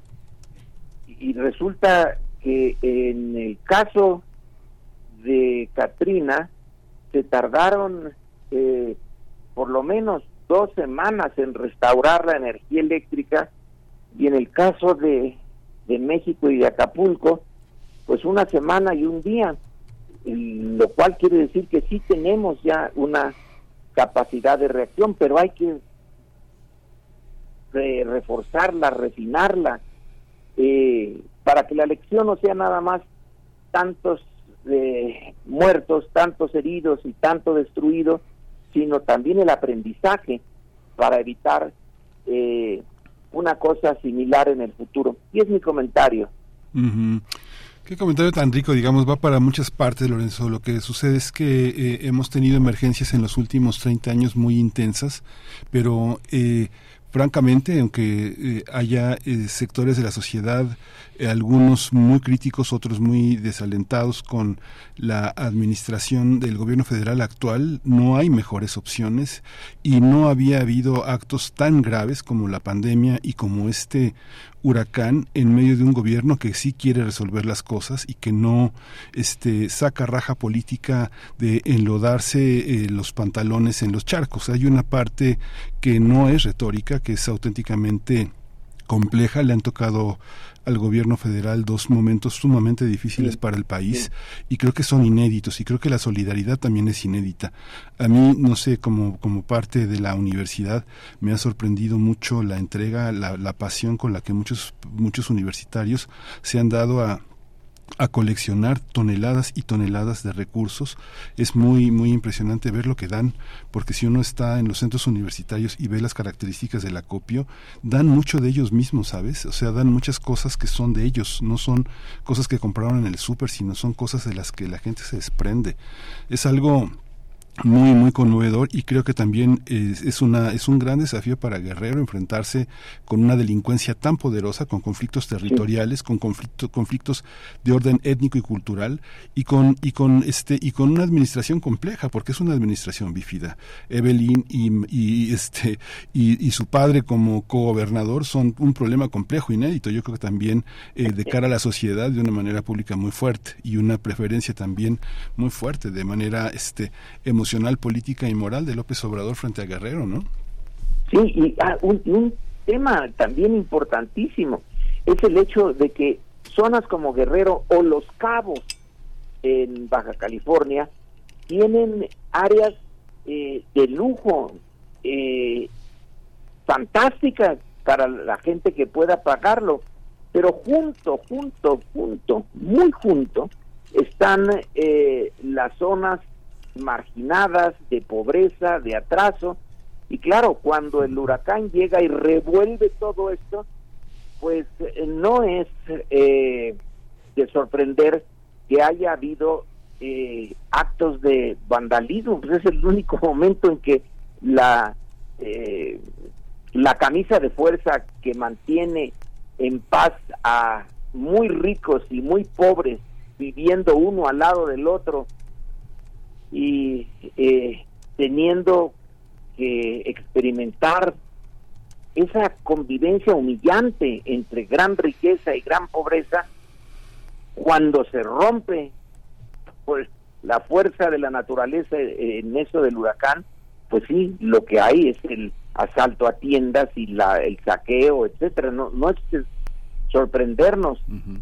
eh, se habla y el discurso de Andrés Manuel del pueblo bueno, pero el pueblo bueno tiene también sus límites, porque estar eh, viviendo años y años en ese contraste brutal, de repente se sueltan las amarras, viene la necesidad y es el, eh, el caos. Eh, no no hay que eh, ni cerrar los ojos a esto, porque sí ocurrió, eh, pero también tratar de entenderlo. Es parte de la eh, inevitable de la polarización social, económica que hay en México, no de la política, sino de su base eh, dura y, muy madura de la desigualdad entre pobres y ricos que conviven eh, de una manera tan clara en Acapulco. Pues muchas gracias, doctor Lorenzo Meyer. Como siempre, bueno, hay que decir, eh, ya un, un, primer supermercado reabrió eh, sus puertas solo con alimentos no perecederos y con ello, bueno, se alivia un poquito, un poquito, eh, pues las condiciones eh, tan terribles en las que todavía se encuentra gran parte de la de la población afectada. Eh, esto para poder comprar, porque ni siquiera había lugares donde poder comprar, había algunas pequeñas pequeñas tiendas de, de los barrios barrios, pero, pero un, un, primer supermercado ya, ya abrió de esta manera. Muchas gracias y, y bueno, nos encontramos en 15 días una vez más. Bueno, pues en, dentro de 15 días espero encontrar mi teléfono a tiempo para no hacerlos esperar. Sí. No te preocupes. escondiendo. Se esconde, se esconde a veces las juzgadas de la, de la tecnología también. Gracias, doctor Lorenzo Meyer. Buen día. Hasta pronto. Buen día, Miguel Ángel. Hasta pronto, solamente hacer eh, del, comunicado más reciente con esta cuestión del acopio desde la Universidad Nacional Autónoma de México es el comunicado del 5 de noviembre, del domingo. Hasta ese momento, eh, la universidad informaba que se recabaron hasta ese día 442 mil kilos de productos donados por la población que han sido trasladados, fueron trasladados por vía terrestre hacia, hacia Guerrero y em, bueno, a partir del, de ayer, lunes 6 y hasta el viernes 10 de noviembre, la, continúa la recepción de donaciones. Se mantiene en el estacionamiento 8 del Estadio Olímpico Universitario eh, en el horario de 10 de la mañana a 6 de la tarde. Bueno, para que sigamos asistiendo, sigamos asistiendo en esta ayuda a nuestros hermanos y hermanas en Guerrero. Miguel Ángel, ahora sí. Sí. Vamos a ir con música, vamos a escuchar de Johann Strauss en esta curaduría de Isitlani Morales, Moto Perpetuo.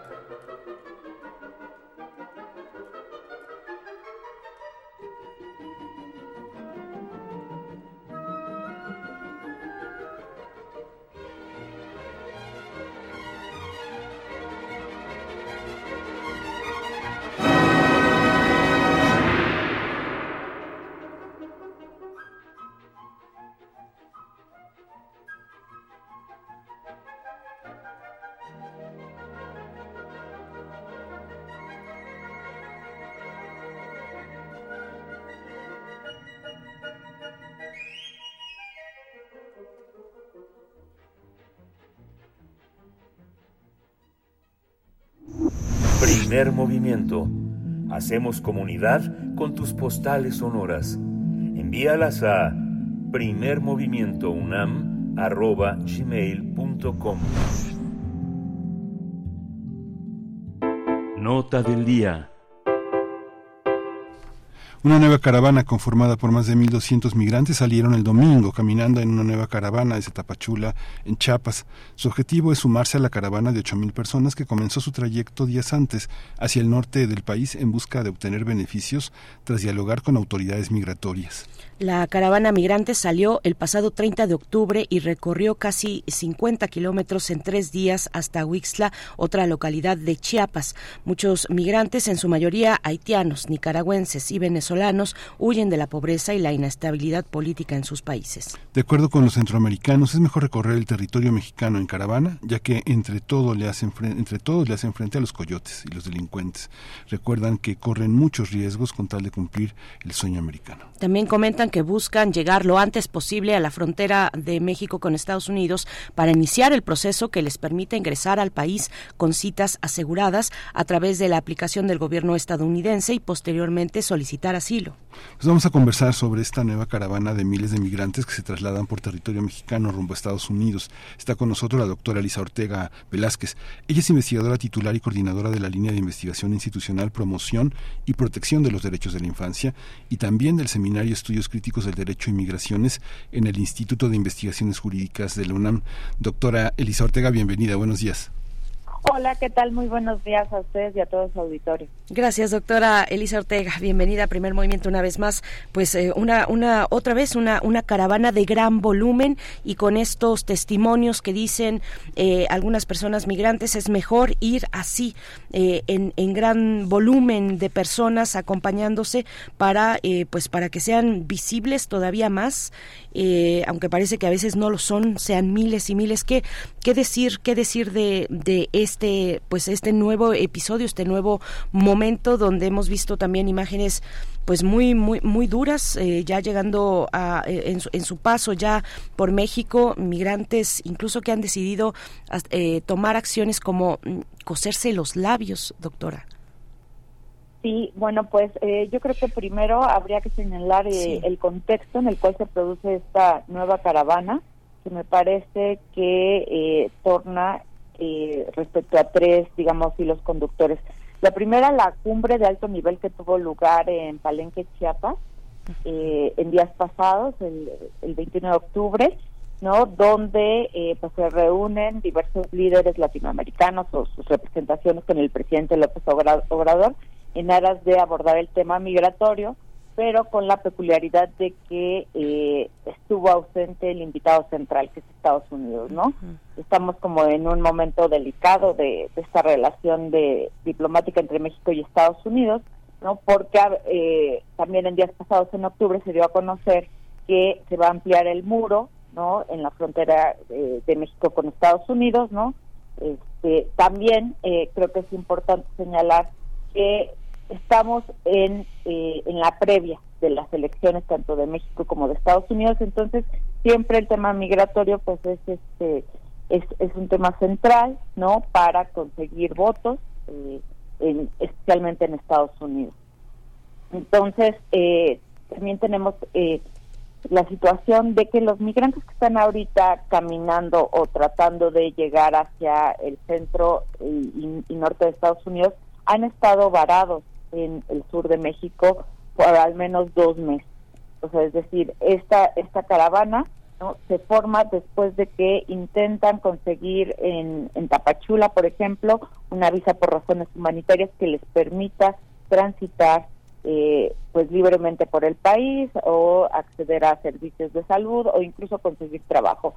Ellos han estado, digamos, en, eh, pues en lo que se ha llamado en otros espacios una ciudad cárcel, una celda a cielo abierto, eh, que, es lo que viene siendo pues Tapachula, ¿no? Esperando eh, pues estas, estos visados humanitarios y están mientras sin poder conseguir trabajo de manera eh, legal, sin poder acceder a servicios de salud, ante, me parece, la indiferencia pues del, del gobierno mexicano indiferencia del gobierno mexicano, ¿qué, qué, es, ¿qué es lo que se puede hacer? ¿Qué es lo que legalmente le corresponde hacer frente a esta, frente a esta irrupción? Pues bueno, eh, en primer lugar yo creo que visibilizar el, el, tema porque eh, si han visto pues en los comunicados del INAMI no se ha hecho mención a, esta caravana. Lo, lo, que está reinando en estos momentos es la opacidad. Eh, hay un par de, de tweets en la red social eh, X o, X, ¿no? Del Instituto Nacional de Migración, donde se mencionan, este, se menciona una gira de trabajo del comisionado Francisco Garduño en Oaxaca y en Chiapas, sin hacer mayor mención a este, a esta, a esta nueva caravana que simplemente por la magnitud que tiene, pues tendría ya que haberse señalado algo, ¿no?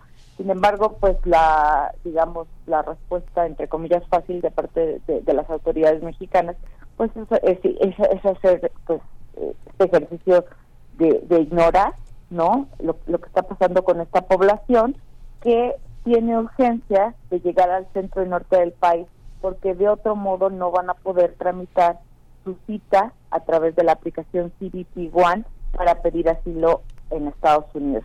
Mientras la gente permanezca en Tapachula, en el sur de México, la aplicación CBP One niega el acceso al registro para las citas y pedir asilo en Estados Unidos. Doctora, ¿qué, cómo ha sido eh, el, el, trabajo que desde la capital mexicana se ha realizado de, pues, de, de, atención, de acogida a las personas migrantes que deciden eh, hacer tal vez sus trámites desde acá? Eh, ¿cómo, cómo, ¿Cómo lo ve al día de hoy con esta nueva eh, pues, caravana de, de, de este número de personas? Pues eh, yo creo que estamos en una coyuntura muy complicada, tanto en el centro como en el norte del país, que venimos arrastrando, me parece, desde los sucesos del incendio del 27 de marzo en Ciudad Juárez.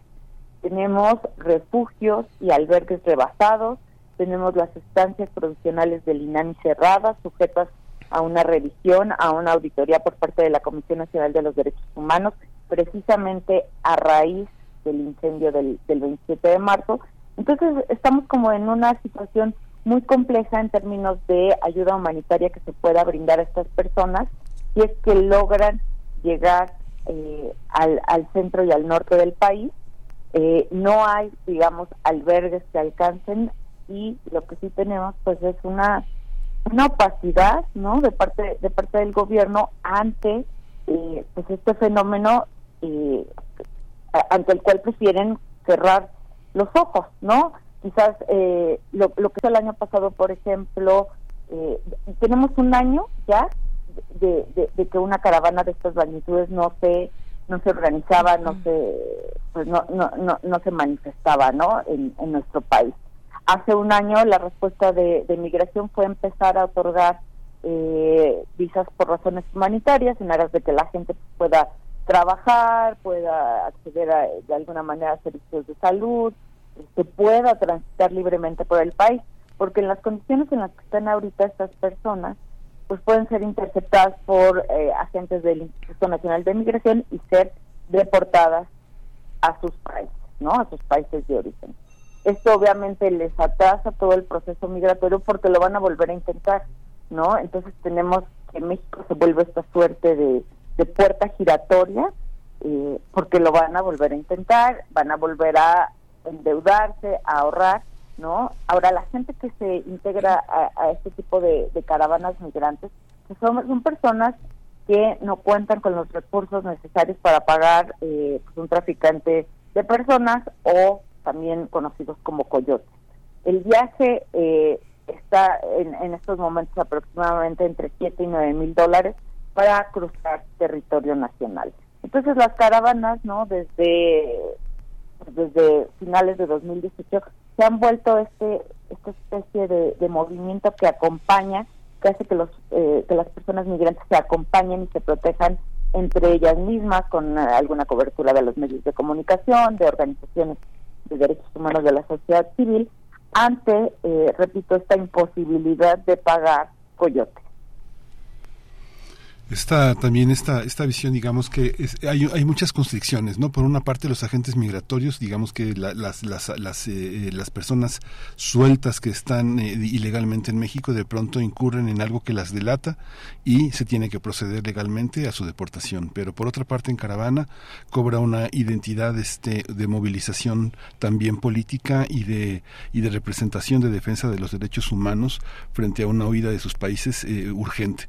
Y por otra parte también México se ve constreñido a no no respaldar este no no no prohijar las políticas que, permitan que los que esas caravanas lleguen a Estados Unidos no hay una cómo cómo resolver todas estas contradicciones y dicotomías doctora pues es, es sumamente complejo porque primero no hay que olvidar que México pues bueno tiene esta posición eh, muy compleja eh, geopolíticamente.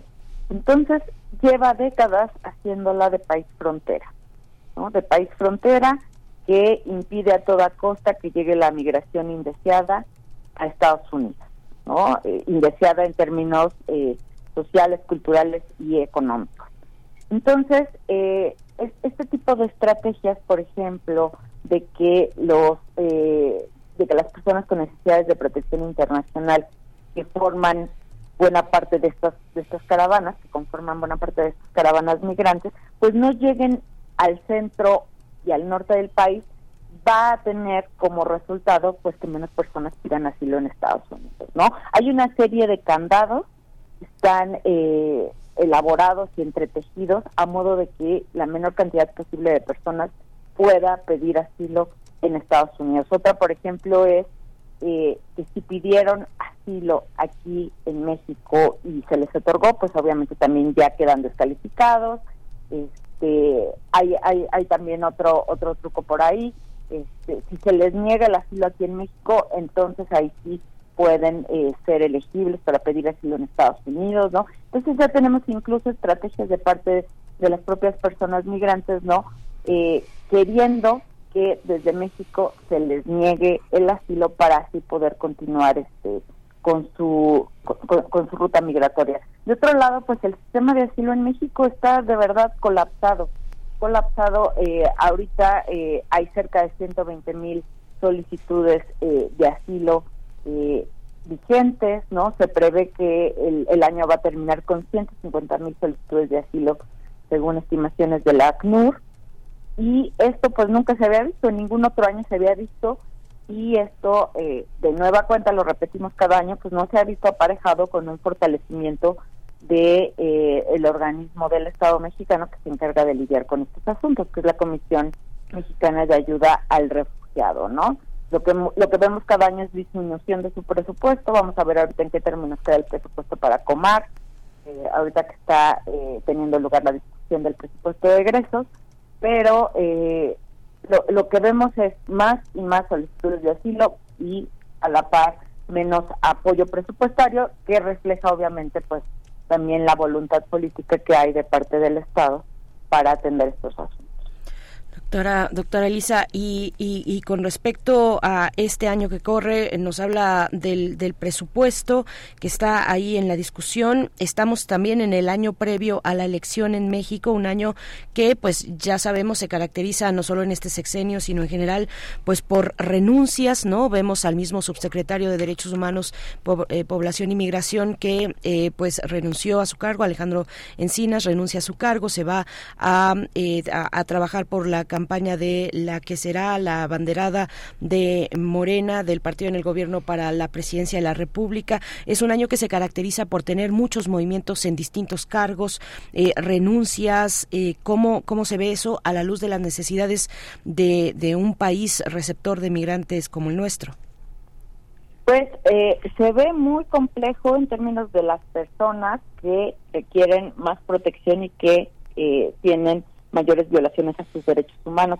Justamente esta renuncia del secretario Encina se da en la coyuntura no del segundo informe eh, que tuvo lugar en relación con el caso Ayotzinapa, no eh, se queda este caso de nueva cuenta sin respuestas, eh, con muchas interrogantes para los familiares, no y pues las personas migrantes no no son la excepción.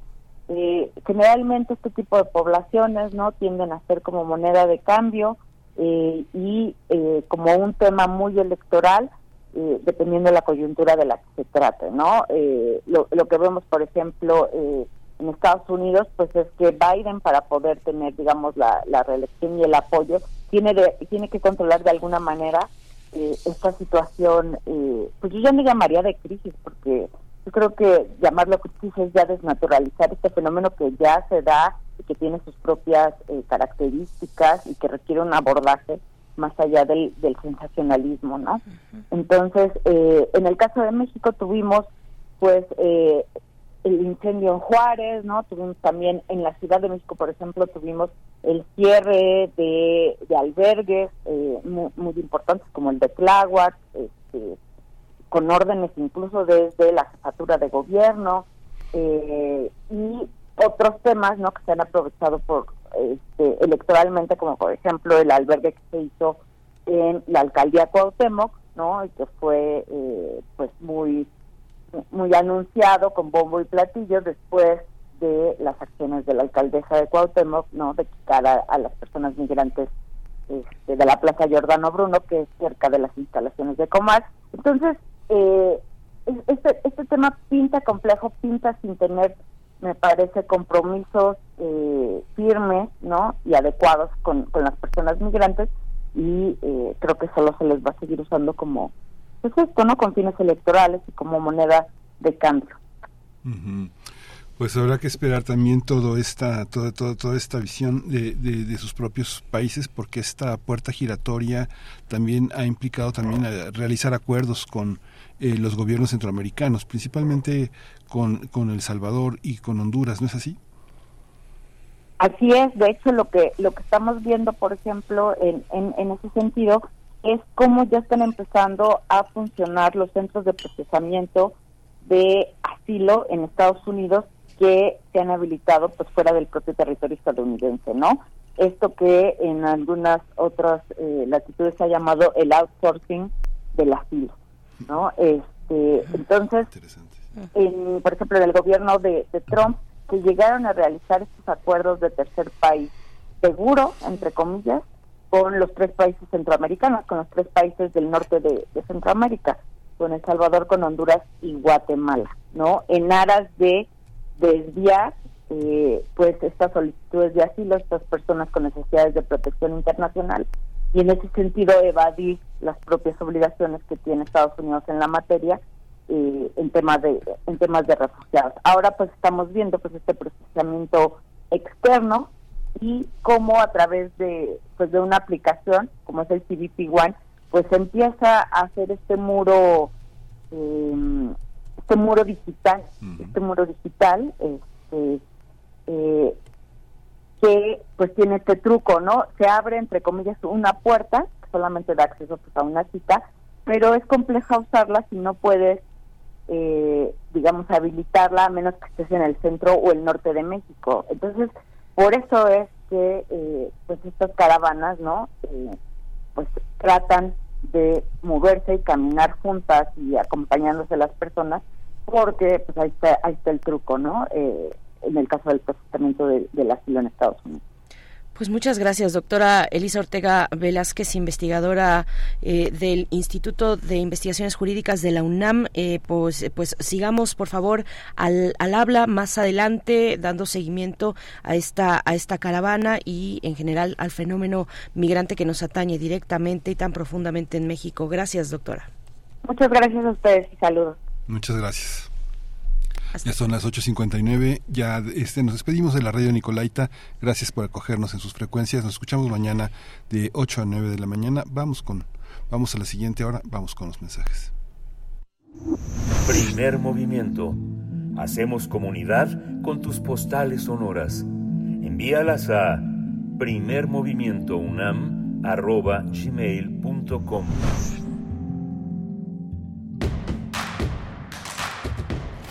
Encuentra la música de primer movimiento día a día en el Spotify de Radio UNAM y agréganos a tus favoritos.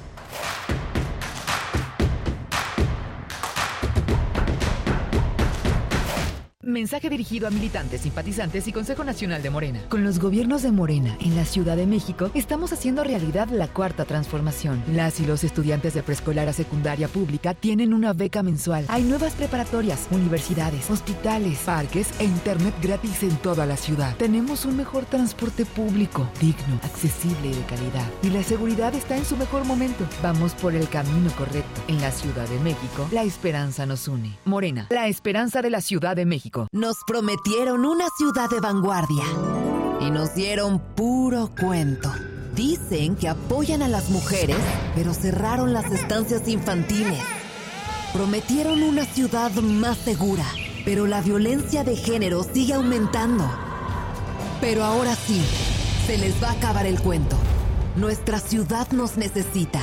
Sé parte de la solución. PAN. Ciudad de México. Mensaje dirigido a la militancia y simpatizantes del PAN.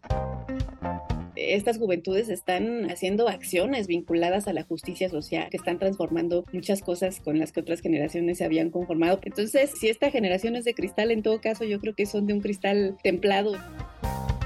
Seguimos construyendo igualdad. Sintonízanos este miércoles a las 10 de la mañana. Tenemos a la doctora Alejandra Collado, comunicóloga y feminista, que nos hablará sobre la generación de cristal.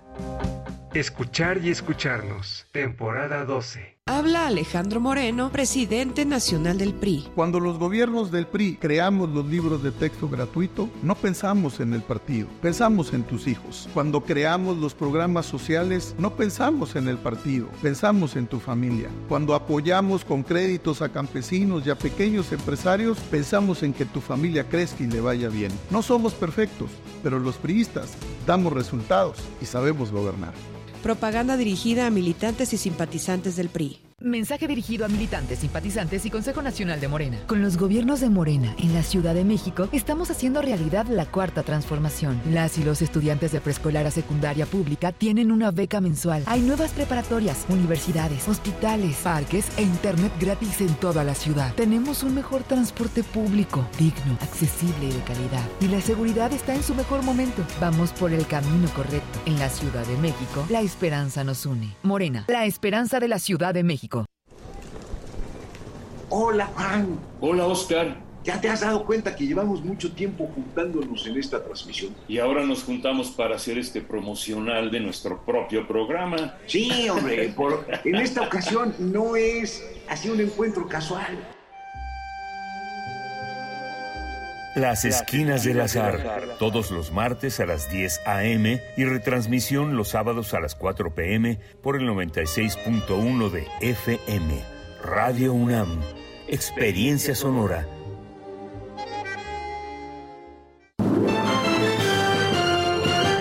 Y en otras noticias, arrancó el proceso electoral 2023-2024.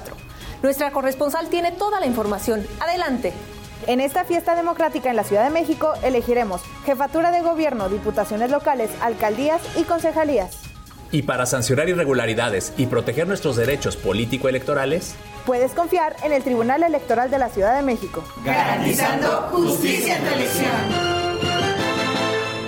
Si tienes familiares o amistades chilangas que viven fuera del país, no las dejes fuera de participar en las elecciones del próximo año. En el 2024, aunque estén lejos, podrán votar en la elección de la jefatura de gobierno y la diputación migrante.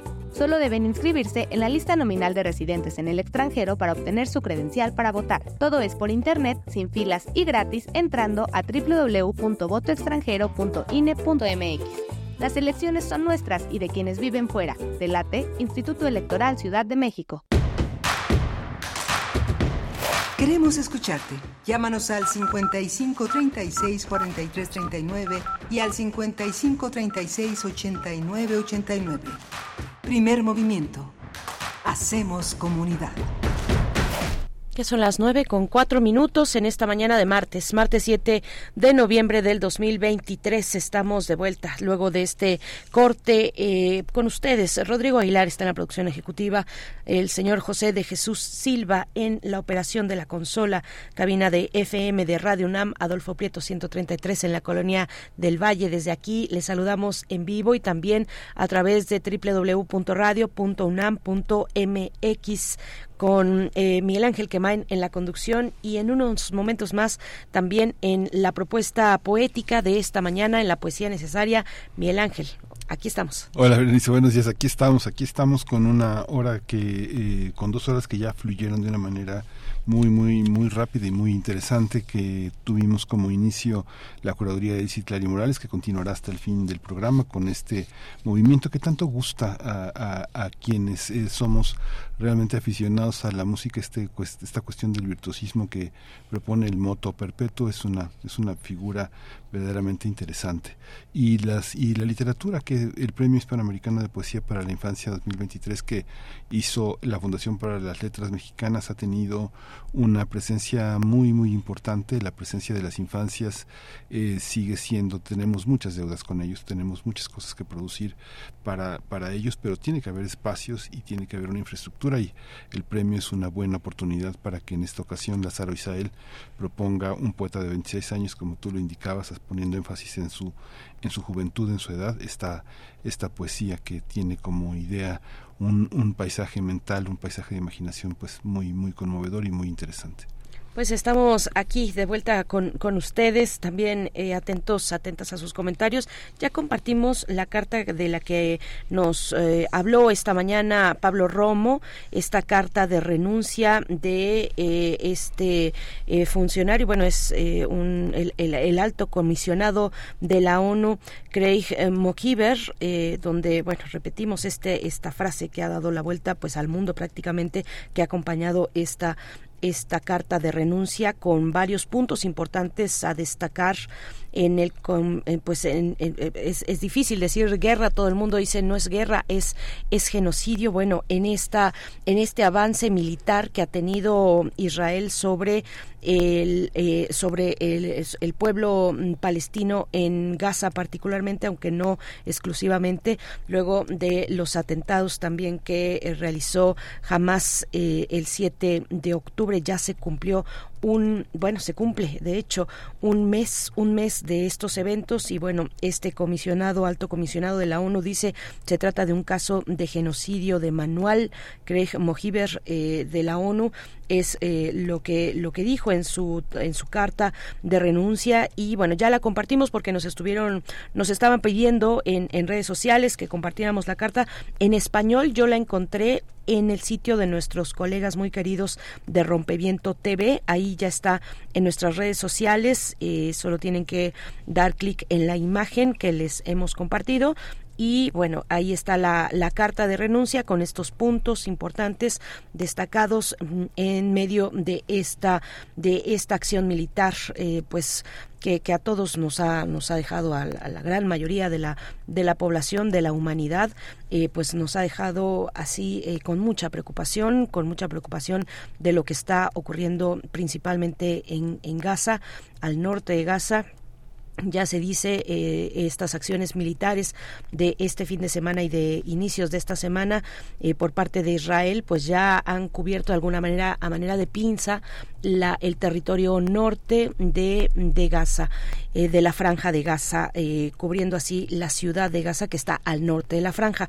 Bueno pues así así estamos con ustedes eh, con esto, eh, siguiendo pues prácticamente en cada momento lo que ocurre en esa región del mundo. Yo me puse a investigar así en una, en una revisión muy, muy, muy rápida, en eh, revisión de diarios sobre todo de prensa internacional occidental, es decir, CNN, BBC, eh, El País, etcétera, uno puede ver fácilmente eh, cómo en años años atrás, la década anterior, para no irnos más lejos, podríamos ir más, pero una revisión de los diarios occidentales de la década pasada, 2017, 2014, esos años, eh, se daba cuenta en estas notas de esa prensa eh, que se hablaba de extremistas sionistas, en aquel momento que en, aquel momento eran pues parias de la política prácticamente son los que hoy hacen gobierno con Benjamin Netanyahu y así eran retratados así eran retratados por la prensa internacional repito occidental no por los medios árabes sino por la prensa occidental eh, y, hoy bueno tienen escaños en la en la Knesset eh, en el poder legislativo pues de Israel y tienen este, este poder y se han sabido colocar han sabido colocar este discurso pues muy extremo del sionismo cuando bueno pues en esa revisión eh, en esa revisión si uno hace y uno busca rápidamente en, en, en algún buscador, en el de tu preferencia, eh, pues van a, vamos a encontrar este tipo de notas. Si buscamos, por ejemplo, Fuerza Judía Radical, bueno, pues ahí nos van a salir muchas notas de, del caso del, del tipo que les estoy comentando y cómo han pasado pues menos de 10 años y se han podido colocar eh, con este discurso incluso al frente de pues del propio eh, eh, de los propios ministerios el ministerio de defensa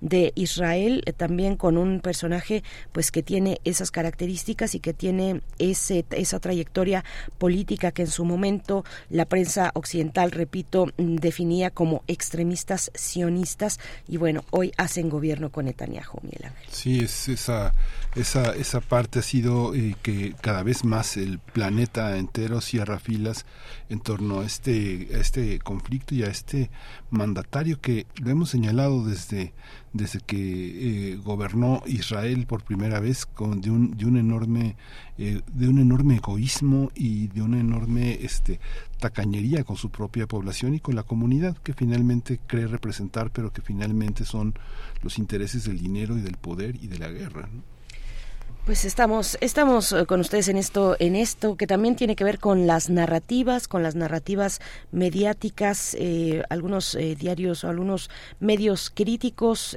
llaman a dejar de llamar bueno, llaman a, otros medios y, también llaman la atención de, de, las personas que están consultando y siguiendo eh, constantemente este esta cuestión en Medio Oriente, pues eh, a, a, empezar a llamar a las cosas por su nombre y bueno, pues así así es como también dentro de las distintas manifestaciones que han tenido lugar en todo el mundo, pues se dice no es una guerra, es genocidio. Le seguimos leyendo en nuestras redes sociales. Nosotros tendremos en adelante pasando a otros temas. La poesía necesaria viene a continuación con Miguel Ángel Quemain y una mesa del día también interesante, Miguel Ángel. Sí, viene una mesa del día que está dedicada al periodismo de lo posible. Hemos transmitido 11 episodios, que eh, hoy es el turno de Tlaxcala, el despertar de los guardianes del bosque, un trabajo fundamental para ese, para ese territorio del país. Y vamos a hablar con Paula Torres Nahuatlato. Ella es periodista en escenario Tlaxcala.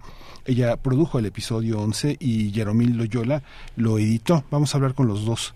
Va a ser muy interesante escuchar ese, ese territorio que no está tan presente en el, en el escenario nacional, más que cuando pasan cosas eh, negativas. Tlaxcala es un universo fantástico, interesante y verlo desde esa óptica crítica, eh, con la necesidad de recuperar el patrimonio eh, natural, es muy, muy importante. Tendremos al cierre la, una conversación, una conversación con Leticia Servín, cantautora mexicana, productora, compositora, que está presentando en el Teatro Bar El Vicio el show Ay Ay Ay Zarzamora del vuelo del colibrí y canciones de Sor Juan Inés de la Cruz. Es una presentación que tendrá lugar este jueves 9 de noviembre a las 9.30 de la noche y vamos a tener los detalles con esta artista eh, cantautora mexicana Leticia Servín.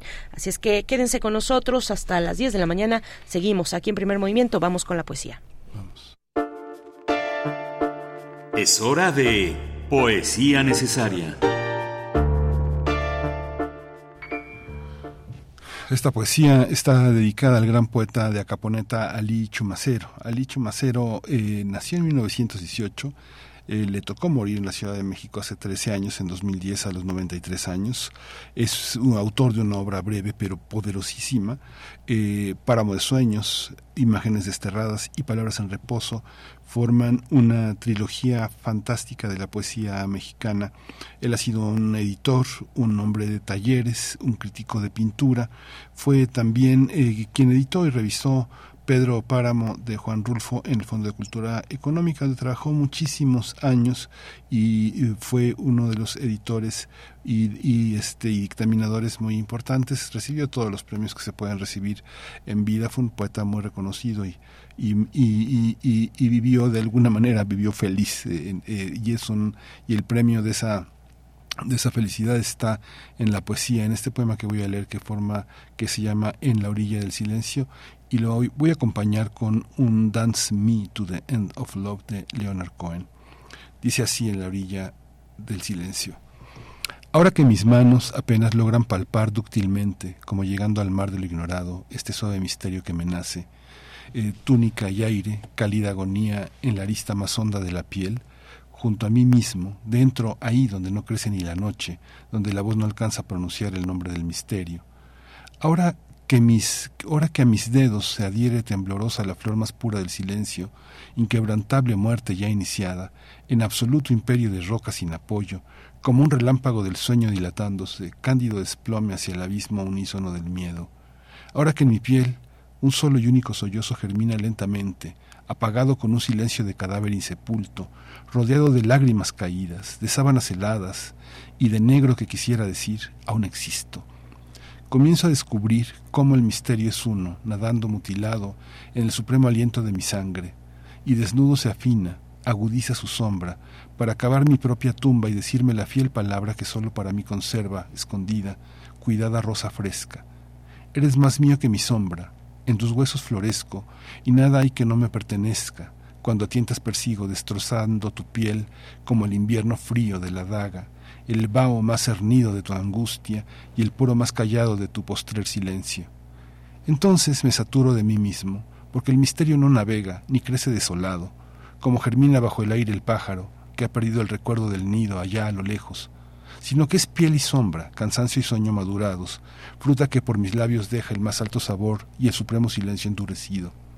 Y empiezo a comprender cómo el misterio es uno con mi sueño, cómo me abraza en desolado abrazo, incinerando voz y labios, igual que piedra hundida entre las aguas, rodando incontenible en busca de la muerte, y siento que ya el sueño navega en el misterio.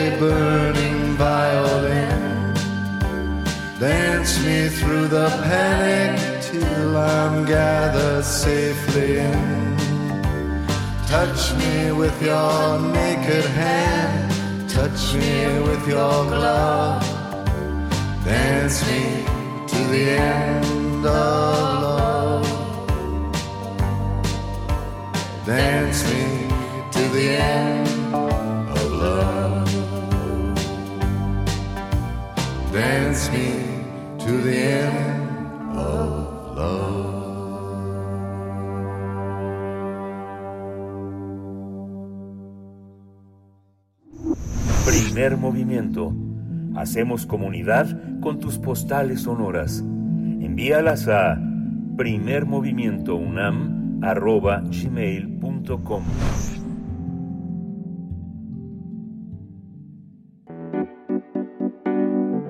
La mesa del día. El episodio número 11 del podcast Periodismo de lo Posible expone perdón, la problemática que advirtieron los habitantes de las comunidades cercanas a la Malinche en Tlaxcala, quienes en 2019 comenzaron a notar que los árboles centenarios del bosque estaban enfermando, debido a que el escarabajo descortezador se había transformado en una plaga, ya que el cambio climático ha favorecido las condiciones para el incremento de su población. Las comunidades tuvieron que organizarse para la defensa de uno de los pulmones verdes más importantes de México y que abastece de agua a la zona del centro del país. Para ello se enfrentaron a la corrupción y complicidad de autoridades y asumieron el control para combatir la plaga de este escarabajo descortezador. Gracias a ello fue conformado un colectivo mediante el cual se han enfrentado, mediante el cual han enfrentado a esta plaga y han enfrentado también a la burocracia que retrasa la defensa del bosque. También han recibido capacitación para el combate del escarabajo descortezador. Pues vamos a conversar sobre la lucha de estas comunidades cercanas a la Malinche, en Tlaxcala. Nos acompañan dos de los artífices de las personas, periodistas que hicieron, que realizaron y, y, dieron lugar a este episodio número 11 de Periodismo de lo Posible Tlaxcala, el despertar de los guardianes del bosque. Nos acompaña Paola Torres Nahuatlato, periodista en escenario Tlaxcala, productora de este episodio. Gracias, eh, Paola Torres Nahuatlato, por estar esta mañana. Buenos días y bienvenida. Hola, buenos días, Berenice. Pues de antemano, muchísimas gracias por darnos el espacio para poder compartir este podcast que grabamos, bueno, que tuvo una duración de un año de trabajo y pues muy contenta de estar aquí para compartirlo con ustedes. Muchas gracias, Paola Torres. Eh, Jaromil Loyola también forma parte de esta aventura. Eh, él fue el editor de este episodio 11, Tlaxcala, el despertar de los guardianes del bosque. Bienvenido, eh, Jaromil. Buenos días. Hola, ¿qué tal? Buenos días. Un saludo a todo tu auditorio.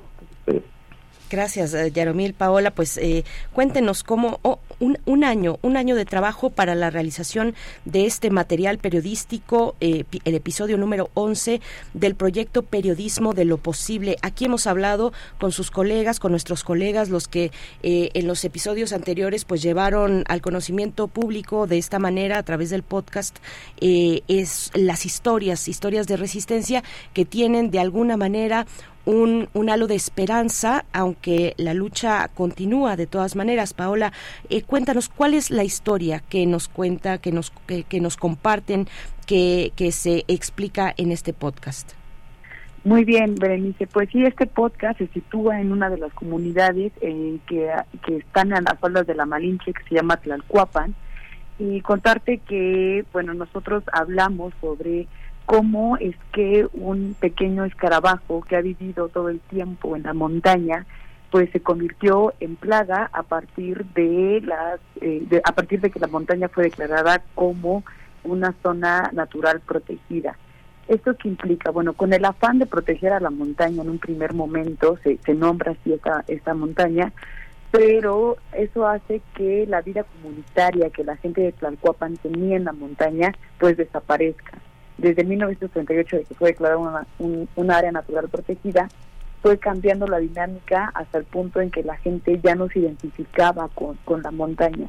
Esto, el no identificarse también produjo que haya un alejamiento y ese alejamiento se vio reflejado en que un guardián que era considerado el escarabajo descortezador se volviera un problema porque los cambios climáticos, el eh, el proceso de urbanización provocó que crearon un escenario perfecto para que este, este habitante pues, se reprodujera a una velocidad impresionante.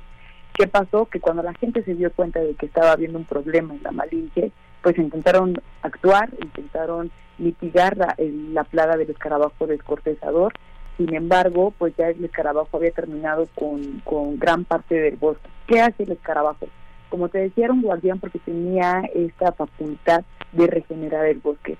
Se decía que el escarabajo mataba los, los árboles que ya no que ya no estaban sirviendo para, para la misma para el mismo ambiente y esto daba la oportunidad de que lo cortaran y se pudiera sembrar otro y empezar a generar nuevo espacio de vida. Obviamente con la reproducción era mínima, entonces esto pues hacía que hubiera tiempo perfecto para que para que se pudiera dar la regeneración.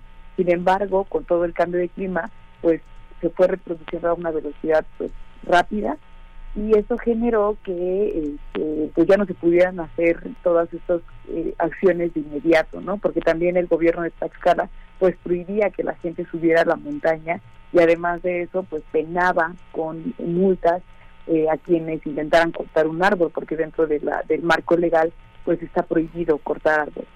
Entonces, este, pero la gente empezó a actuar, la gente empezó a accionarse, organizarse a, a través de asambleas para poder entrar de nuevo al bosque, para poder este, incluso lidiar con actos de corrupción que se estaban dando por, por el municipio de, de Chautempan, que es donde se ubica la comunidad de Tlalcuapan, y empezaron a accionarse y empezaron ahora a hacer todo este proceso de regeneración del bosque a partir de sus posibilidades. Eh, Jaromil, cuéntanos eh, un poco más eh, de, háblanos un poco más de esta historia de lucha, de, de las acciones que tomó la comunidad ante este escenario que eh, afecta a, al bosque. ¿Cómo, cómo, ¿Cómo se fue articulando la, la comunidad? Cuéntanos un poco. sí, pues justo a partir de todos estos antecedentes, eh, tiene que haber un momento de crisis, ¿no? Para que surja la iniciativa comunitaria, justo de organización, y pues es a partir de la coyuntura, cuando comienzan a ver el desgaste de la montaña y que comienza a trastocar, si bien toda la parte eh, ecológica, pues también un sentido de identidad.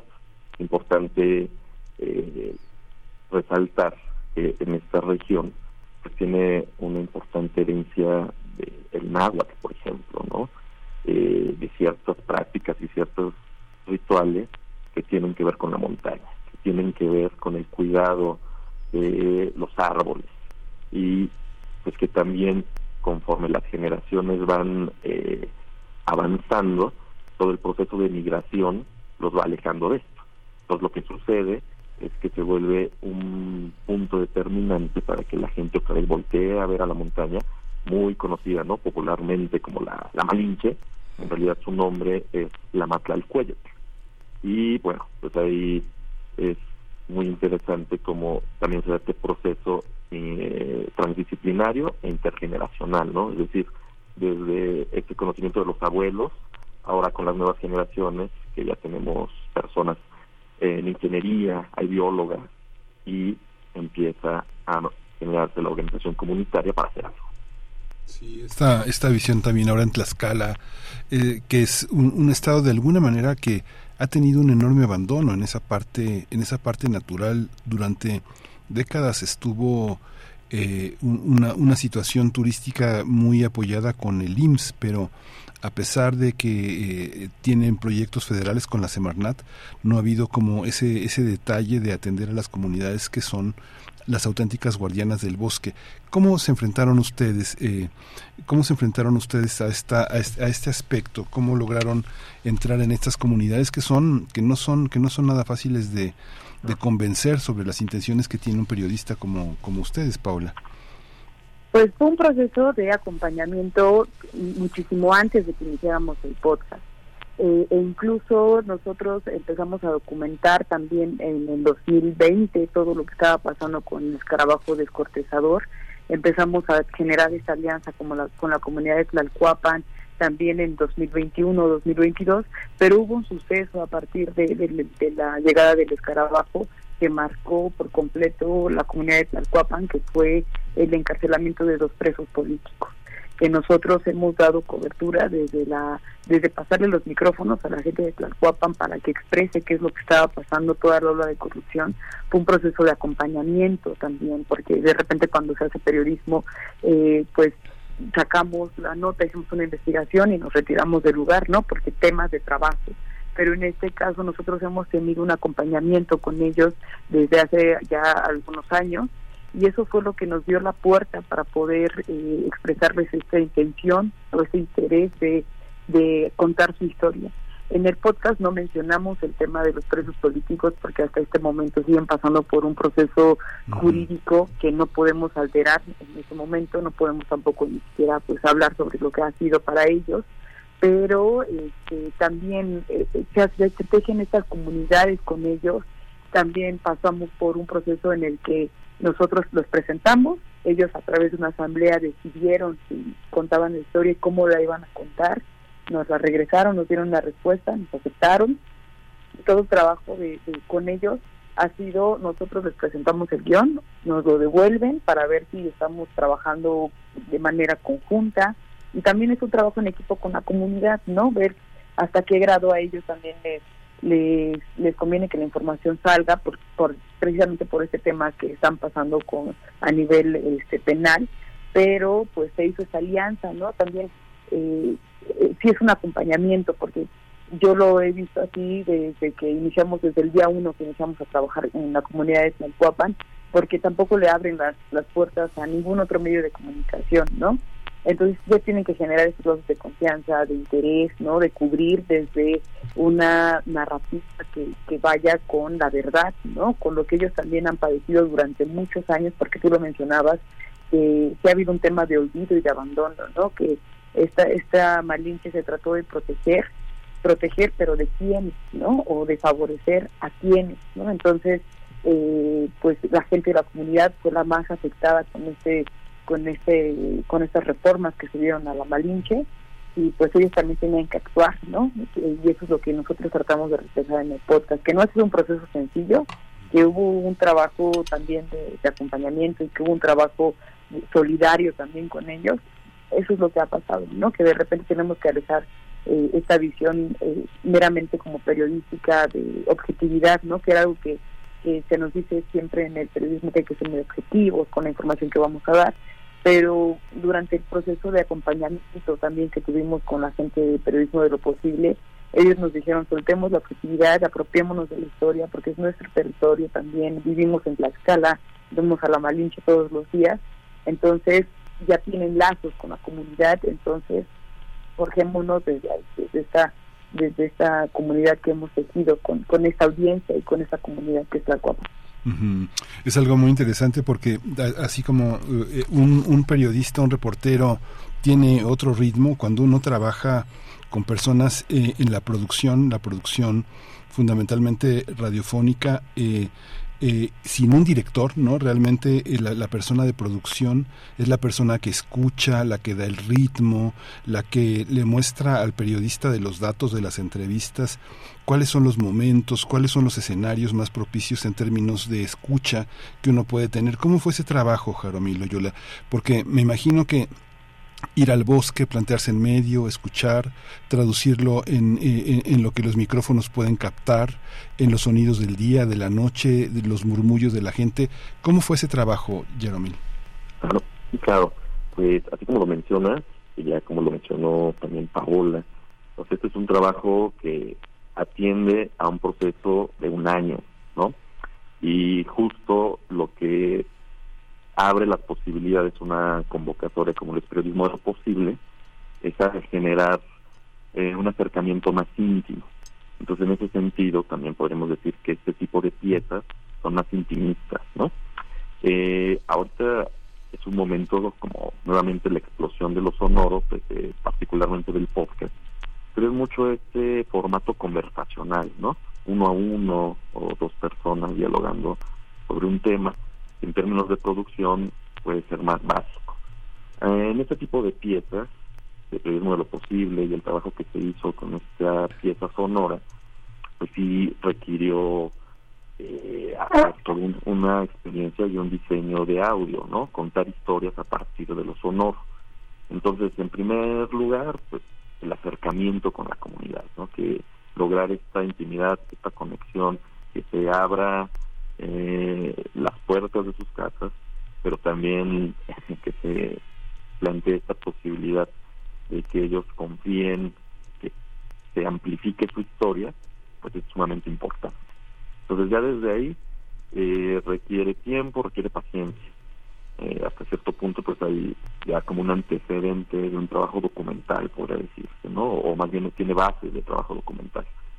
Y de ahí pues ir a hacer exploración de campo, ¿no? También eh, creo que este tipo de comunidades, justo cuando uno abre este, los oídos, pues comienzas a identificar muchas texturas, muchas sonoridades. Eh, es importante pues, también generar un archivo y generar una presencia de estos lugares, ¿no? Porque también hablan, también eh, tienen su ritmo y también hay una narrativa sonora que es importante documentar. Entonces ahí eso demandó pues ir a las comunidades, ir a la comunidad, ir a explorar, ir in situ, ¿no? A la montaña y comenzar a grabar, hacer registros. Ya posteriormente de esto también fue un trabajo interesante hacer todo el diseño sonoro, ¿no? Eh, darle un sentido a esta narrativa y que se vuelva una historia que, que atrape, una historia que si bien tiene este registro y este, esta importancia periodística, pues que también sea eh, entretenida, ¿no? Que también se cautive. Eh, en ese sentido, la pieza fue construida, yo, yo así la entendí, pues con cierto misterio, es como un thriller, ¿no? Porque finalmente ahí el, ejercicio que Paola hizo pues también es medio detectivesco, ¿no? Comenzar a, a rastrear los antecedentes y ir acercándose con todos estos testimonios y pues, estamos muy contentos por el resultado y sin duda invitamos a toda la audiencia que se acerquen a conocerlo. Muchas gracias, eh, Jaromil. Eh, Paola, cuéntanos un poco de eso que nos que nos comenta Jaromil. Finalmente, bueno, hay que hay que decir eh, para la audiencia que entre las eh, las organizaciones convocantes está, por ejemplo, Sandía Digital, eh, que, que tiene convocantes en este proyecto de periodismo de lo posible, y la Sandía Digital tiene un cuidado especial en la narrativa sonora, en los ambientes, en los paisajes sonoros que forman parte finalmente de la identidad de una comunidad. Ese es, eh, me parece que algo a destacar de la Sandía Digital. Por otro lado, Redes AC, yo creo que es uno de los proyectos en México que mejor conocen los medios locales y los medios comunitarios, el periodismo comunitario. Eh, con esa, con esa, bueno, está Quinto Elemento eh, Lab también y Ojo de Agua, eh, con, con, con, esa, con ese acompañamiento, ¿cómo fue el desarrollo de, de tu trabajo, Paola, en, en este podcast? Pues sí, realmente estamos muy agradecidos con Ojo de Agua, con la Sandía Digital, con Quinto Elemento y Redes así por el acompañamiento que nos dieron. Fue un acompañamiento en donde nos, nos dieron las herramientas de cómo contar una historia. Fueron eh, estas herramientas que se dividieron en nueve talleres de tres horas eh, durante medio año para poder como conducir la historia. Eh, este acompañamiento también vino e incluso con, eh, con herramientas de seguridad, ¿no? Entendiendo también que la comunidad estaba eh, pasando por un proceso jurídico, hasta dónde podíamos meternos a la comunidad, hasta dónde podíamos hablar de, de, lo que estaba pasando, cómo proteger también la identidad de las personas, porque a pesar de que hablamos específicamente de la CUAPAN y del colectivo de saneamiento y restauración de la Malintzin, también tuvimos que incluso modificar los nombres de, las personas que, que nos acompañaron a hacer el podcast por temas de seguridad. Y como menciona, con el tema de la sandía digital, a nosotros nos quedaba muy claro también que esto no era una radionovela, ¿no? Que los sonidos nos, nos transmiten a lugares específicos, que los sonidos también cuentan historias porque no era lo mismo decir sonaron las campanas en la iglesia y que sonaran campanas, ¿no?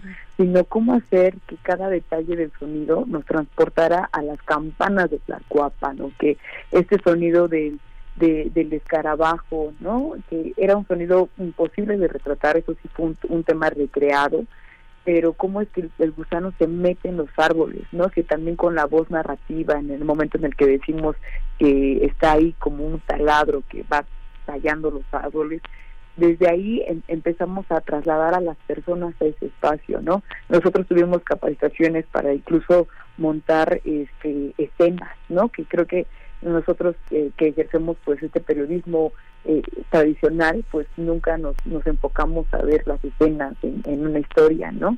Y que tuvimos también que, que aprender a hacerlo desde esa perspectiva de, de, lo posible, no una narrativa diferente que cuente las cosas que, que fueron que fueron realizadas y que tuvieron éxito, ¿no?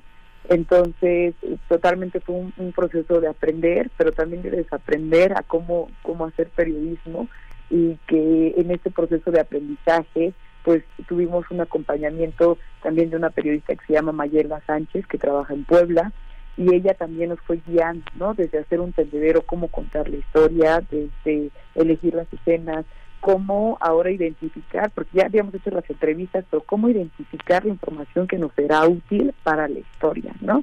Entonces, eh, suena sencillo un podcast de 26 minutos, pero detrás de ello también hubieron transcripciones de, de, los, de los audios que grabamos, hubieron este, procesos de identificar la información en dónde estaba, transcribirla, hacer el guion, eh, marcar segundo por segundo en qué momento íbamos a encontrar la información para que al momento de pasárselo a Jaromil fuera más sencillo para él identificar eh, en dónde estaban los audios.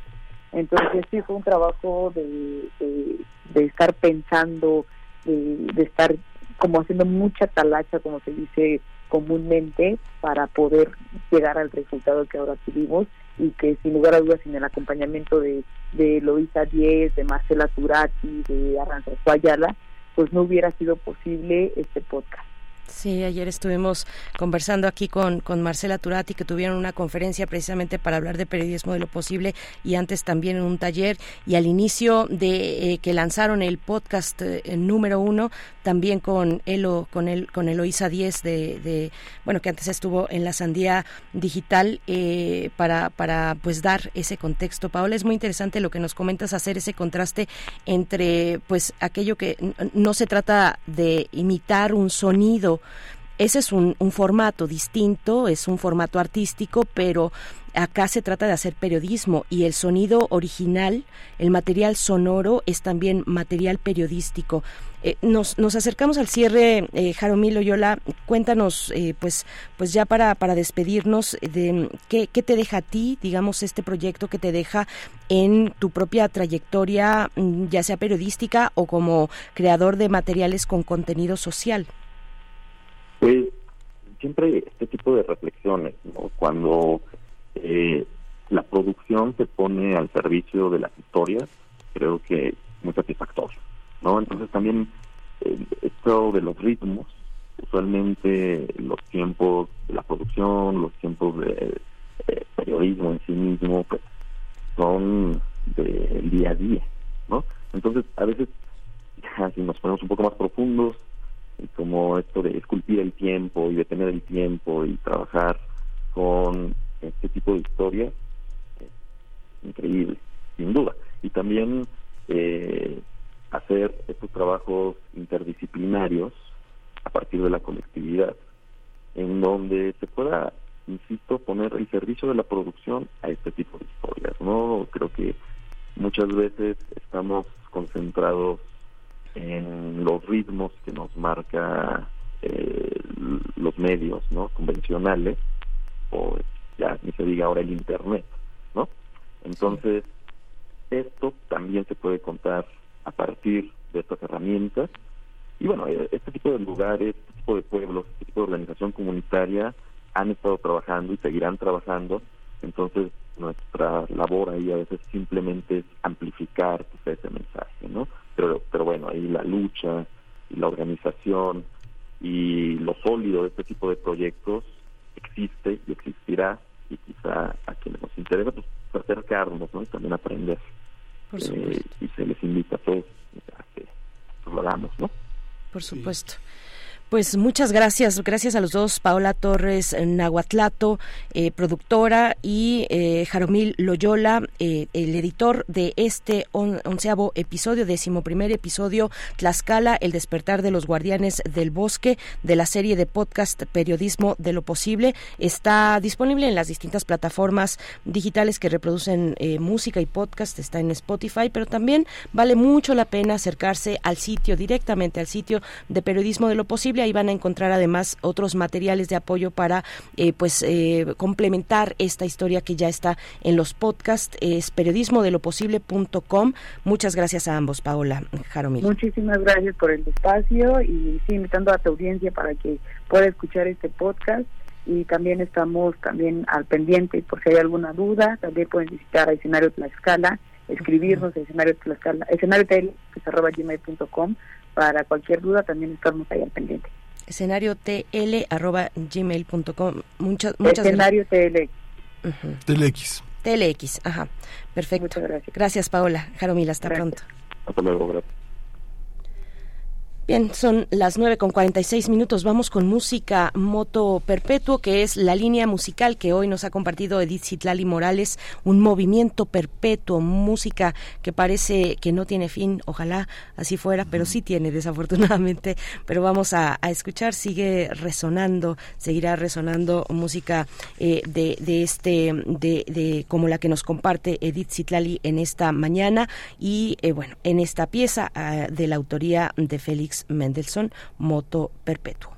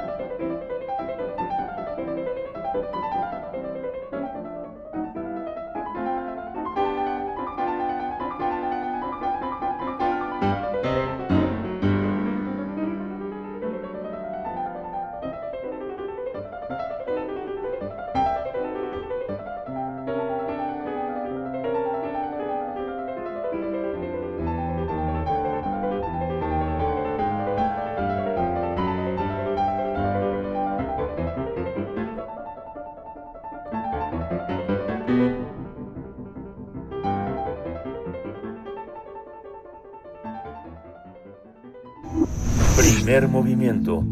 Hacemos comunidad con tus postales sonoras. Envíalas a primermovimientounam.gmail.com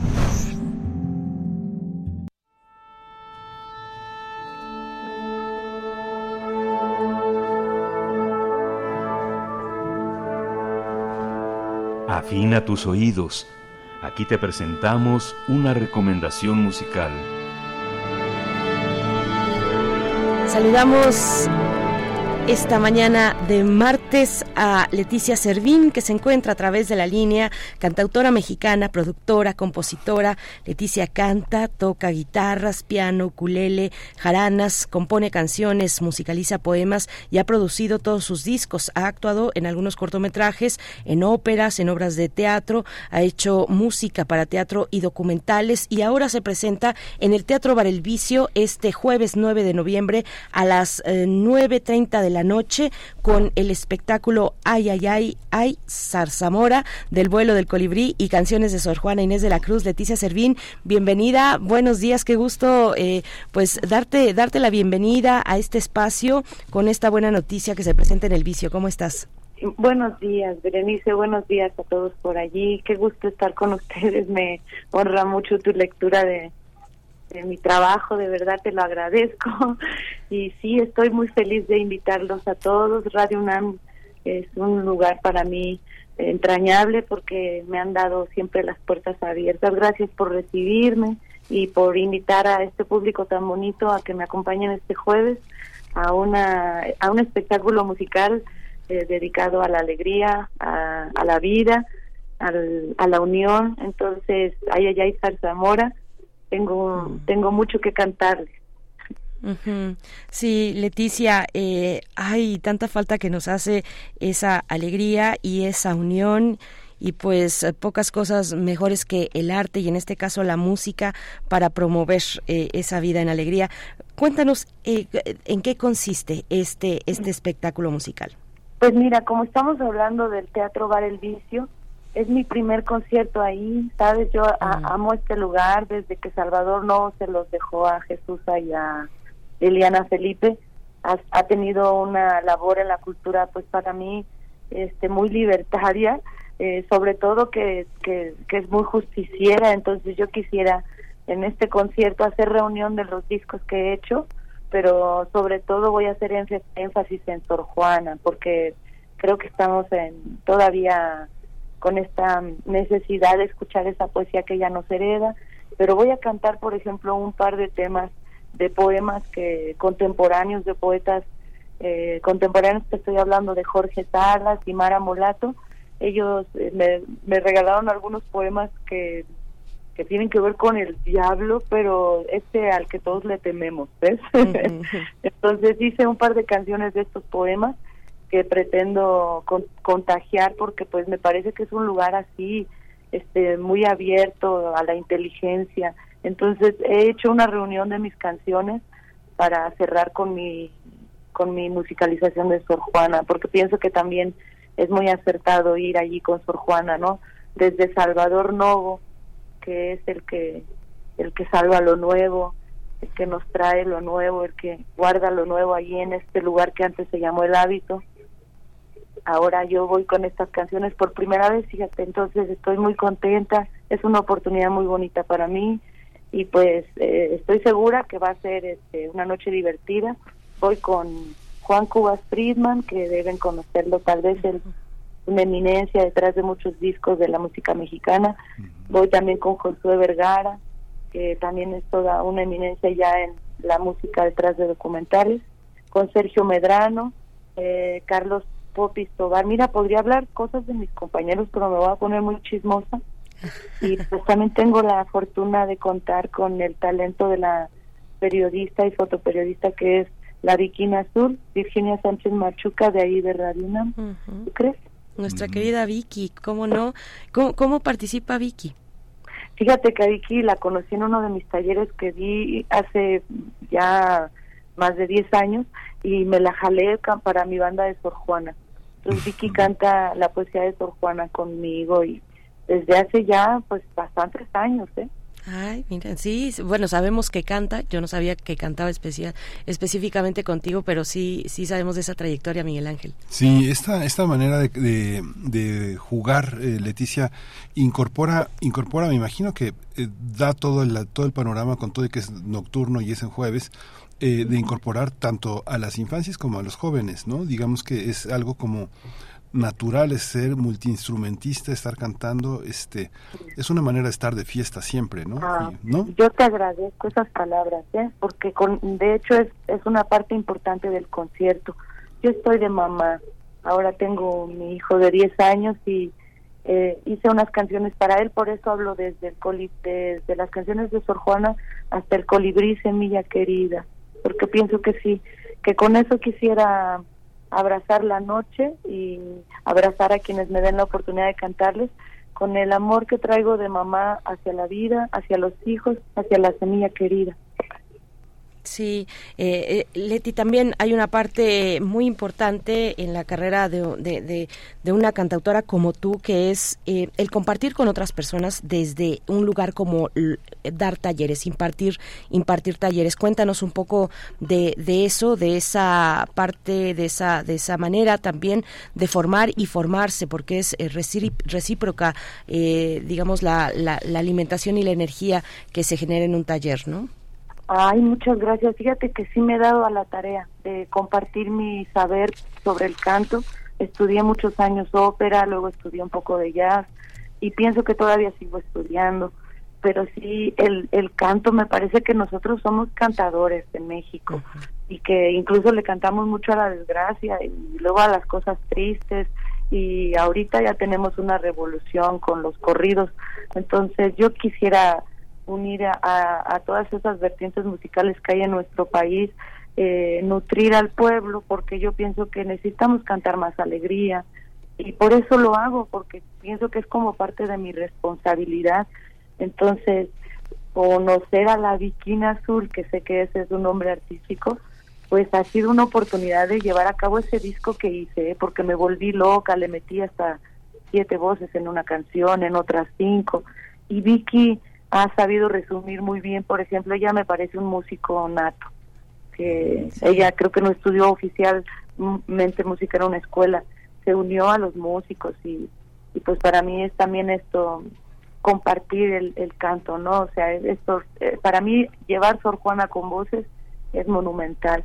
Y bueno, aprovechando esto que me dicen, eh, este jueves tengo también el, el gran honor de que me acompañe como músico invitado, como la voy a invitar a subir al escenario a que cante algunas de sus canciones y les estoy hablando de esta joven eh, que es cantante de Huasteco, es una rapera, tejedora de rimas que se llama Seiba Cuicani. Ella va a aparecer en el escenario por ahí después de la mitad del concierto para deleitarnos con una aparición especial porque gracias a ella creo que estoy yendo yo al vicio. Entonces la, le quería retribuir que me haya invitado y, pues ahora le quiero contagiar y compartir a mi público esta poderosa poesía que trae Seiba Cuicán. Pues muchísimas gracias Leticia por esta por esta por esta oportunidad de conversar contigo y de compartir este este concierto que va a ser el próximo jueves a las nueve y media de la noche. Hay que llegar antes para estar, para ambientarse, ¿no? ¿Pueden hoy pueden comprar sus boletos con 30% de descuento. Ah, ¿Hoy? ¿Hoy? Hoy, es justo ah. hoy pueden comprarlos con 30% de descuento. Muy bien, muchas gracias, sí. Y ojalá puedan ir ustedes, por favor. Siempre es un gusto tener a la gente de, de la radio como un público. Es una finura. Ojalá me puedan acompañar. Sí, muchas gracias. En jueves, ¿a qué hora termina? Pues pretendo que un poco antes de las dos. Ah, muy bien. Muy bien, pues muchas gracias, Leticia Servín. Eh, el, costo de las localidades está en 300 pesos con el descuento del 30% hoy. Pueden reservar los lugares en el WhatsApp del El Vicio, que es el 55 37 53 35 29. Y bueno, así los podrán recibir en la taquilla de Teatro El Vicio. Gracias, Leticia Servín. Hasta pronto. Y con esto estamos despidiendo, despidiendo la hora. Vamos a ver si nos da tiempo un nada más, una eh, introducción de la última pieza que nos propone Edith Citlali Morales esta mañana eh, del compositor Bela Bartok, el concierto para orquesta, el quinto movimiento final presto. Nos despedimos, Miguel Ángel. Nos despedimos hasta mañana en punto de las 7. Esto fue primer movimiento. El mundo desde la universidad.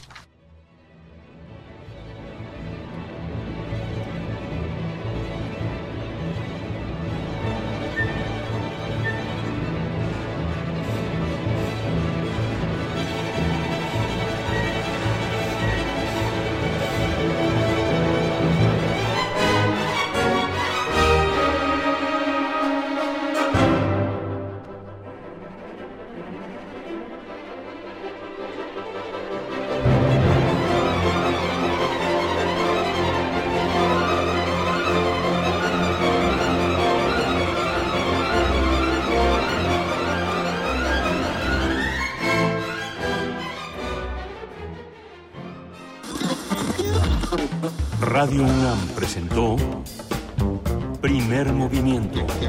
El mundo desde la universidad. Con Berenice Camacho y Miguel Ángel Gemain en la conducción. Rodrigo Aguilar y Violeta Berber, producción. Antonio Quijano y Patricia Zavala, noticias. Miriam Trejo, coordinación de invitados. Tamara Quirós, redes sociales. Arturo González, operación técnica. Locución, Tessa Uribe y Juan Staca. Quédate en sintonía con Radio UNAM. Experiencia sonora.